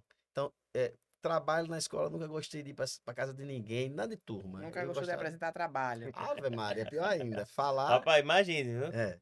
E aí, quando eu me vejo hoje à frente de um grupo desse, uma responsabilidade gigante de pessoas de mentes aguçadas, de pessoas que estão ligadas, e você tá ali naquela liderança, então você sendo alguma coisa diferente. Sim, Então, por isso que eu digo, "Rapaz, isso pode ser coisa de Deus. E muita, quando eu comecei, a primeira vez que eu fui apresentar o Ed Sergipe, foi na TV Sergipe, com o Lindervan. sim, Então, brother, gente muito boa. Aí eu tava numa cadeira dessa, eu ficava assim. Aí ia falar, aí eu. Aí quando terminei, aí meus amigos, rapaz, você tem que estudar, você, papapá, assim, várias críticas, e agradeço, claro. Só que eu dizia, cara, não dá tempo, eu não consigo parar mais, eu tenho que continuar e vou ter que aprender, né? Hoje, tá, eu sento aqui, converso, normal, tranquilo, mas eu chegar até ter essa tranquilidade. É um processo, é, tal, é um aprendizado, né? Porque, na verdade, é uma construção, né, bicho? Você acreditou na sua ideia, hoje essa sua ideia contagia diretamente 170 negócios, não são Aproxima pessoas, pessoas para trocar ideia. são negócios, então, tipo assim, a negócio. gente, eu, eu não sei se você tem esse dado, mas as ações do Ed Sergipe, sei lá, se a gente tiver sendo bem otimista, a gente não, o Sergipe não mexe com no mínimo mil pessoas ligeiras, sem, sem fazer muita conta, porque quando você vai botar os empresários, os negócios deles, os colaboradores, a família dos empresários, os clientes dos empresários, É, É, é. a- Associada tem o Grupo Gama, quantas empresas tem? não é isso, É, Grupo Saman, é, Concorde, é. Rede Presidente. Entendeu? Tipo Cara. assim, e, e o respaldo, né? E aquele negócio. E essa união, às vezes também, como você falou que você- o, o grupo é apartidário, mas às vezes tem que ter voz na política também. Na, na verdade, a política que a gente quer é a política somatória. Isso. né? Que venha para somar junto com a gente para criar uma sociedade melhor para todo mundo. Melhor em que sentido? É, no sentido de na, na- no momento que eu ajudo um parceiro meu que está do meu lado, é fato que ele vai sentir uma gratidão por mim e vai querer me ajudar de alguma forma. A gente conta nos dedos as pessoas que não são gratas, né? Sim. Então, automaticamente é uma mudança. Isso vai melhorando, vai melhorar para ele que não está acostumado a ser ajudado por mim. Isso vai melhorar na, na, na, na, na sensibilidade dele. Não, fizeram por mim, agora eu posso sim fazer por outras pessoas. Por que não? Mas o fazer, antes do fazer, vem da gente. É ser. A gente tem que precisar ser, ser do bem, querer o bem. A gente tipo, vim- tem que vir da essência. Não adianta só. A, a- o ponto que eu queria chegar novamente é que as pessoas, quando entram no Ed Sergipe, elas entram achando que eu estou entrando e tá tudo certo, todos os negócios, todos os associados do grupo vão fechar comigo. Não é assim, gente. É, entrei amanhã, já Não, aumentando é. o faturamento. O que é que você está fazendo para que as pessoas comprem de você? Exatamente. O que é que eu faço o tempo todo dentro do Sergipe? O tempo todo eu tô lá falando meu negócio. E olha que tem eventos que a gente não tem tempo de falar dos nossos negócios, mas a gente pega lá na, na cara de pau e fala: olha, pelo amor de Deus, não esqueça de comprar material de construção comigo, viu? Então, assim, até numa brincadeira mais leve, a gente tenta fazer isso. Por quê? Porque só depende da gente. Não adianta pagar uma contribuição de 50 reais. As pessoas acham que estou pagando, então tudo tem que chegar para mim. ó. Não é assim, gente. A gente precisa fazer por onde? Não, A gente precisa- entender que, tipo assim, existe o custo de se manter isso, né? Lógico. É, exa- exato. O Ed Sergipe hoje é, é um, um grupo que, o que, na verdade, um grupo, eu vou falar por nós dois, né? Hoje, a gente quer ser, para o Ed Sergipe, para a sociedade, agentes transformadores. Transformadores de quê? De hábitos. Transformadores de pensamentos, parar com esse pensamento, que ele costuma dizer do balde de caranguejo, de ficar puxando os- as Sim, pessoas sim. para Eu baixo. dou muito esse exemplo aqui na Então, a gravadora. gente, a gente quer ser agentes transformadores. Por quê? Porque na medida que a gente transforma né, as pessoas, vai chegando pessoas boas, pessoas do bem, pessoas que pensam da mesma forma, se conectam com a gente, com a nossa energia, se conectam com o que a gente pensa, com o nosso propósito, e automaticamente vai se, vai se firmando um grupo forte, mais um grupo forte de conexão, de energia, de troca. Iane, e você que, que fala bem, tá? Eu queria saber assim, qual foi a conquista do Ed Sergipe que vocês, rapaz, agora ninguém para mais a gente. Rapaz, Foi a que o- conquista Foi que o Ed Sergipe, eu sei que são várias Eu realizações Eu acho que é o, tal. é o conhecimento do dia a dia, assim, sabe? O reconhecimento do dia a dia, que as pessoas vêm e olham assim. Pronto, acontece. E chega uma pessoa que eu não conheço. Não conheço. Aí. E aparece uma oportunidade para essa pessoa, mas essa pessoa eu conheci hoje ou ontem. Aí eu ligo pro cara e disse: olha, tal pessoa, que é grande, e ele não teria acesso nem tão cedo, Sim. tá precisando, tá, tá, tá, e eu falei de você e ele vai te ligar. Pode te ligar? Claro. cara. Eu acho que o cara desliga o telefone, que ele fala comigo tão meio desconfiado, que eu acho que o cara fala assim, velho, que, que esse cara, eu não, não sei as interrogações na mente dele, não Sim. sabe assim, o que, que esse cara quer comigo? Talvez o cara pense, né? Sim, Mas eu faço porque é, o universo conspira, né, velho? claro. Então, você dá e recebe, eu faço o que, queria, o que eu queria que fizesse por mim. Pronto. Então, você vai me vender em algum lugar, Claro que você não vai mentir, né? Sim. Mas vai me conectar e, claro, aí é com você, né? Porque às vezes tem cara que me liga, não, mas não fechou comigo. Assim, "Ih, também não fecha comigo, não, tá? É. Tá aqui. Se você não consegue fazer o gol, aí não é comigo, né? Então, entendeu? Mas o que o Ed Sergipe é, é, faz para todos nós é evolução das pessoas, velho. É, eu não digo nenhuma coisa assim de, de- que marca assim, não, sabe? É, é- é as pessoas que não acreditavam na gente, daqui a pouco tá ali parabenizando. Não sei se é falsidade é que tá engolindo mesmo, assim, é, cara, vocês, né? Mas não é não, que a gente sabe quem são as pessoas. A gente sente. É, muitas vezes pensam assim, não, eles querem ser diferente. Não é que a gente queria ser diferente. É que a gente tem que, teve que fazer assim, peraí, peraí, galera, deixa eu passar aqui, porque vocês não estão entendendo, assim. É, não é que a gente quer ser melhor, mas... Não, mas, não, não, peraí, porque... Pronto, primeiro, todo mundo queria que a gente fosse um subproduto de cada um deles. Eu digo, não, não, a gente nasceu para ser a gente. Sim. A gente é tipo assim, a gente é tipo um Uber. A gente é uma, é uma coisa que renasceu nova. Então, assim, Sim. mas renasceu por quê? Porque talvez a gente não conseguia entender porque essas que estão aqui estão assim. Sim. Um novo modelo, Um uma novo- nova pronto, forma, Nova forma. né? Uma boa Não forma. é que a gente seja Sem perfeito. vícios. sem vícios, atualizado mais para o momento de hoje, entendeu? Tipo assim, é, com o compromisso de fato de trocar, sem receber, Exato. tipo. Quando chegou a pandemia, estávamos mais bem preparados, porque a gente já vinha Sim, de antes, já sim, com desenvolvendo isso. certeza, Então, com já mais aí, a gente já juntou mais, apesar de acontecer, aconteceu comigo, mas eu me sentia na obrigação de dizer, não, cara, eu, assim, eu assimilo, né? Mas eu, não, não posso deixar não, porque eu via, eu não podia fechar minha loja e todos os demais também não podiam fechar. Sim. Fechar por quê? Porque a gente vai morrer de fome, tá É, todo mundo E quebrar. na pandemia eu acho que vocês tomaram, assim, ao meu ver, ao meu ver, vendo de fora, eu não era nem associado ainda na época, mas vocês tomaram um protagonismo na defesa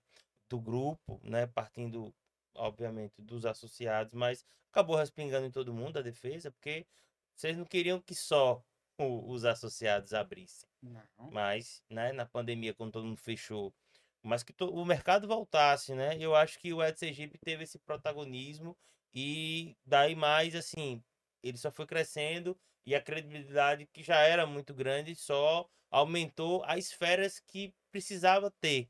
Quando eu É. falo setor público, algumas outras organizações de, de, de empresários que às vezes viam aquilo Mas o pessoal do setor público não gostou muito é, não. não, mas não gosto, mas assim, veja, mas tem que, mas tem que ouvir.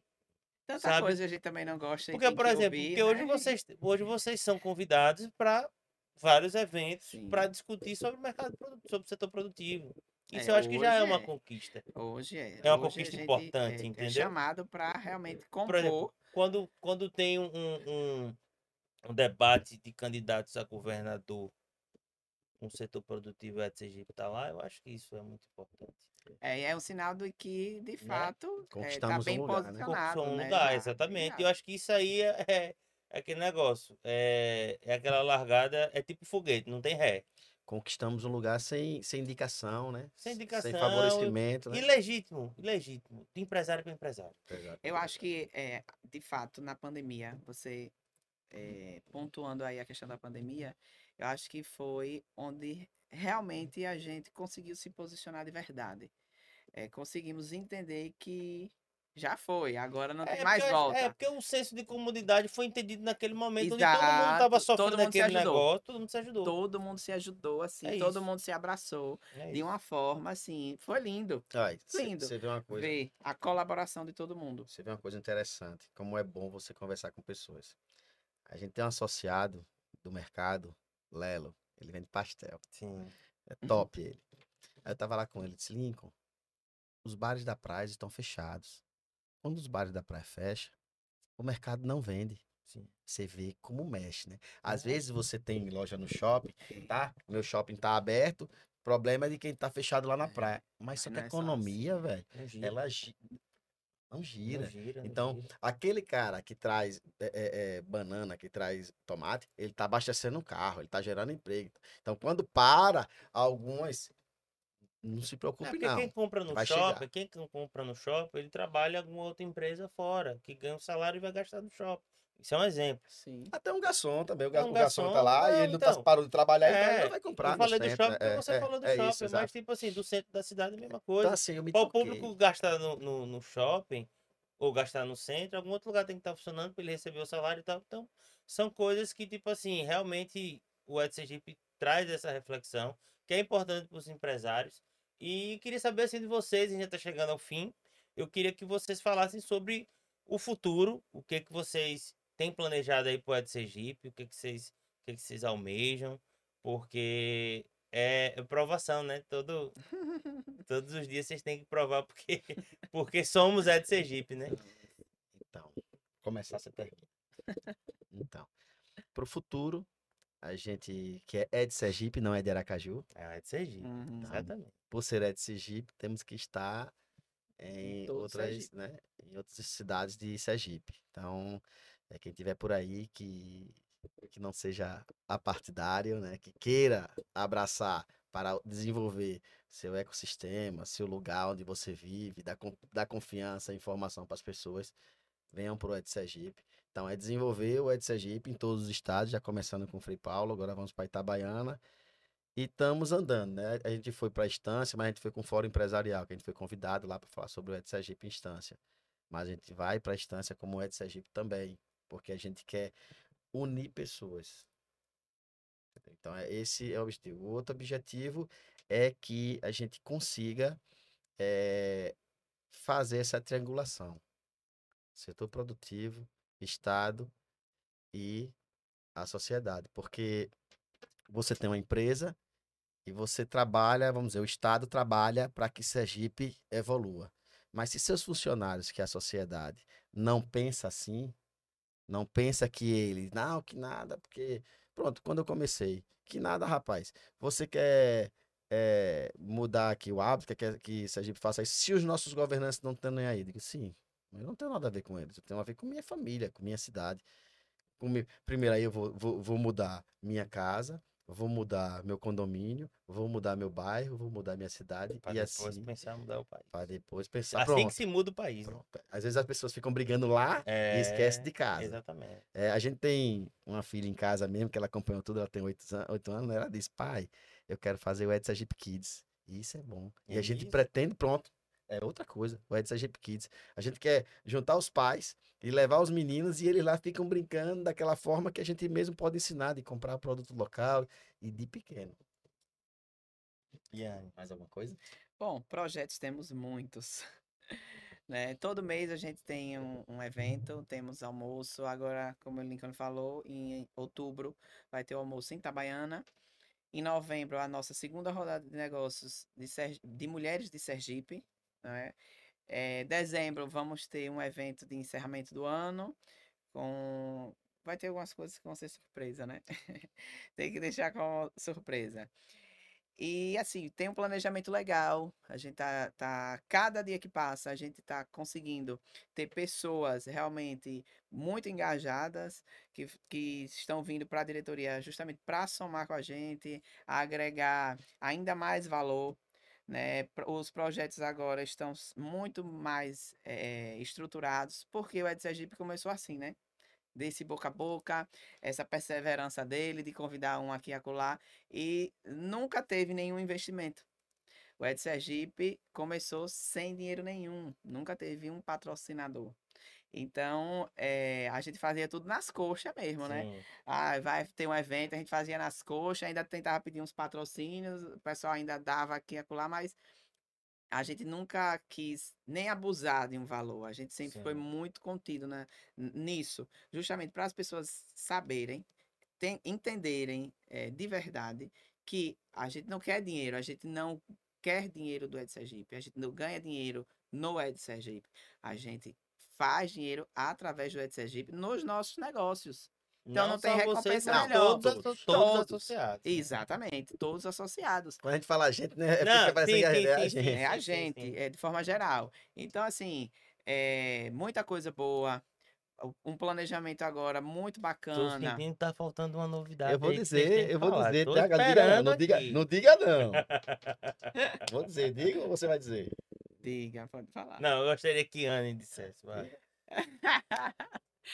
E a grande novidade para vocês, oficialmente aqui no nosso programa Badalando, vamos lançar o podcast É de Sergipe. Aê, aê! Que será feito, produzido aqui no nosso associado. Exatamente. Prestigiando os convidados associados com histórias lindas, grandes empresários, grandes empresárias. Vão estar vindo aqui contar suas histórias de superação, suas, suas vitórias de conquista, de sucesso, né? Que vai servir de inspiração para todos nós, né? Não, e assim, e, e eu acho isso super válido. Falei pra vocês que quando eu descobri que tinha essa vontade aí dentro da cabeça de vocês, a gente se somou aí pra fazer isso acontecer, porque, como vocês falaram, a mudança é de dentro pra fora. Se a gente não leva a nossa experiência, as nossas histórias a conhecimento de todos, como é que a gente vai motivar os novos empreendedores a virem também empreender com a gente, né? Exato. Então, eu fico bem feliz e estou bem eh, curioso. Aqui nesse projeto só vou ouvir, assim, quero ouvir tudo. Mas desejo sorte aí para vocês nesse, nesse projeto e no Ed Sergipe, que vocês continuem. Eu sei que todo dia é uma aprovação, como a gente já falou aqui, já deve ter passado várias vezes em desistir, mas assim, não só como associado, mas como sergipano, peço que não desistam. Eh, vocês já conseguiram, já chegaram em lugares que eu acho que até mesmo vocês não imaginavam chegar, mas isso é só o início. Isso é só o início. Então, queria agradecer a presença, esse papo, conhecer um pouquinho da história de cada um que ah, não, assim, fazia noção, mas não conhecia com tanta riqueza de detalhes da trajetória de vocês. Vocês são dois guerreiros separados, juntos vocês são guerreiros, um exército, para não dizer, para não dizer mais. E obrigado por vocês toparem aqui bater esse papo, é muito importante. Eu sempre gosto de estar trazendo pessoas para contar essas histórias, para que as pessoas vejam que por trás de toda história de sucesso tem grandes batalhas e grandes superações. Então, obrigado pela presença. A gente que E agradece. eu espero o podcast do Ed Sergipe E aí. você estará na, na nossa lista já. Olha aí, olha Vai ser um aí. dos nossos entrevistados. Aí sim, aí sim. É, eu quero só agradecer, né? Muitas, muitas vezes eu falo assim, não, mas é Lincolniano, Lincolniano, não, cara. Tem uma galera, graças a Deus, agora tem uma galera chegando. Uma galera, não é o quanto a gente quer e necessita, Sim. mas tem pessoas querendo transformar, tem pessoas que olham assim e dizem, não, Quantas pessoas fazem parte da diretoria hoje? Só pra galera saber aí. oito pessoas. Oito. Já não é mais Lincoln. Não. E a gente aí, não tava conseguindo e mais. aí não. oito, e aí tá chegando mais umas 20, e que o, Ei. que o rapaz é determinada área, olha assim e diz, vou melhorar isso aí. Eu digo, vem com nós, Que vamos. tem o nosso amigo aqui, como é o nome dele? É, Marcelo. o Marcelo. Nosso amigo Marcelo tá aqui no estúdio aqui também, tá É. tirando foto, tá É. registrando tudo. Marketing, fazendo. O marketing aí jogando duro. marketing. E assim, e as coisas surgem de provocações. Há um ano mais ou menos atrás eu vim aqui e você me provocou. Quando é que vai fazer o, o- o podcast do Ed Sergipe? Então é isso, impulsionar, né? Só que a gente faz as coisas com muita responsabilidade. Não, todo mundo E a gente não tinha condições de bancar nem o primeiro mês. Porque eu não vou pensar que um empresário do Ed Sergipe, primeiro que eu tenho uma vergonha de pedir patrocínio aos oito. Eu tenho. Então eu não vou esperar que um patrocínio, apesar de a gente ter várias empresas de marca grande, vá, vá fazer, não. Hoje o Ed Sergipe tem condições de fazer o podcast sem patrocínio.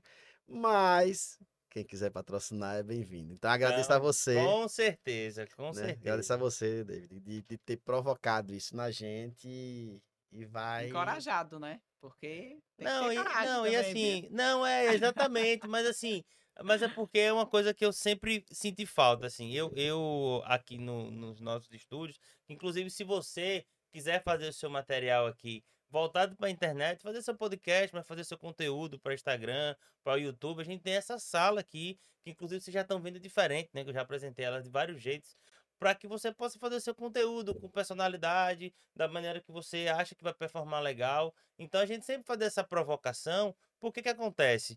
É, o, o criador de conteúdo, ele às vezes ele tem a ideia, ele tá ali, ele tem o conteúdo, mas ele não tem a habilidade técnica de desenvolver. Então essa sala foi criada justamente para diminuir esse caminho e o meu papel aqui de ser um grande provocador é isso, pô, hoje o formato de podcast que a gente está aqui agora é um, é um, é um formato que possibilita é, levar informação de maneiras diferentes, porque esse podcast vai estar tá, tá aqui no YouTube, mas ele também vai estar tá nas plataformas de, de streaming, então Spotify, Deezer e tal. Então a pessoa pode ir no caminho, porque imagine, tem gente que talvez não conhecia a história do Ed Sergipe, ou até conhece o Ed Sergipe, mas não sabia o, é. a caminhada de vocês. Ah, Como surgiu, Lincoln, né? Lincoln era um playboy aí que Surfista. juntou um surfista e, e colocou. E não, e, e vocês falaram muito bem isso. E eu acho que esse é o nosso papel. Eu acredito muito na, na no vencer dentro de Sergipe.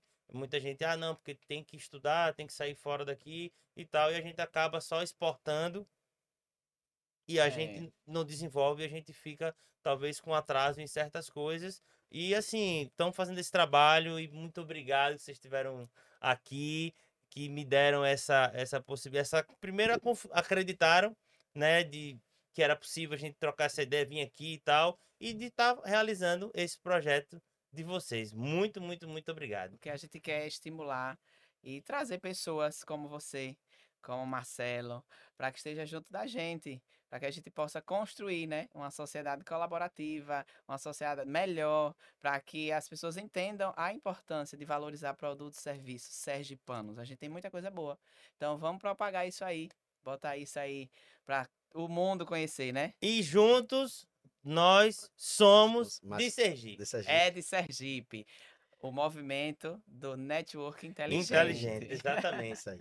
E é isso aí, galera. Ficamos aqui Obrigada. agora com mais um episódio incrível. Dois empreendedores natos, né? Um movimento pulsante aqui no estado de Sergipe, vários empresários, certo? Eu fico por aqui, lembrando que se inscreve aqui no nosso canal, faz esse conteúdo, ó, ganhar o mundo, que quando a gente fala aqui do YouTube, a gente tá falando do mundo todo, curta, compartilhe, manda aí um comentário sobre o que você achou do papo, eh, sugira também pessoas que você quer que a gente traga aqui para contar essas histórias. E lembrando, você produtor conteúdo, se você tem a ideia, meu amigo, de você ter seu podcast, tire da cabeça e traga para cá. Toda estrutura pronta para você trabalhar e um cara para sempre estar provocando a você entregar o seu melhor. Beleza? Até o próximo episódio.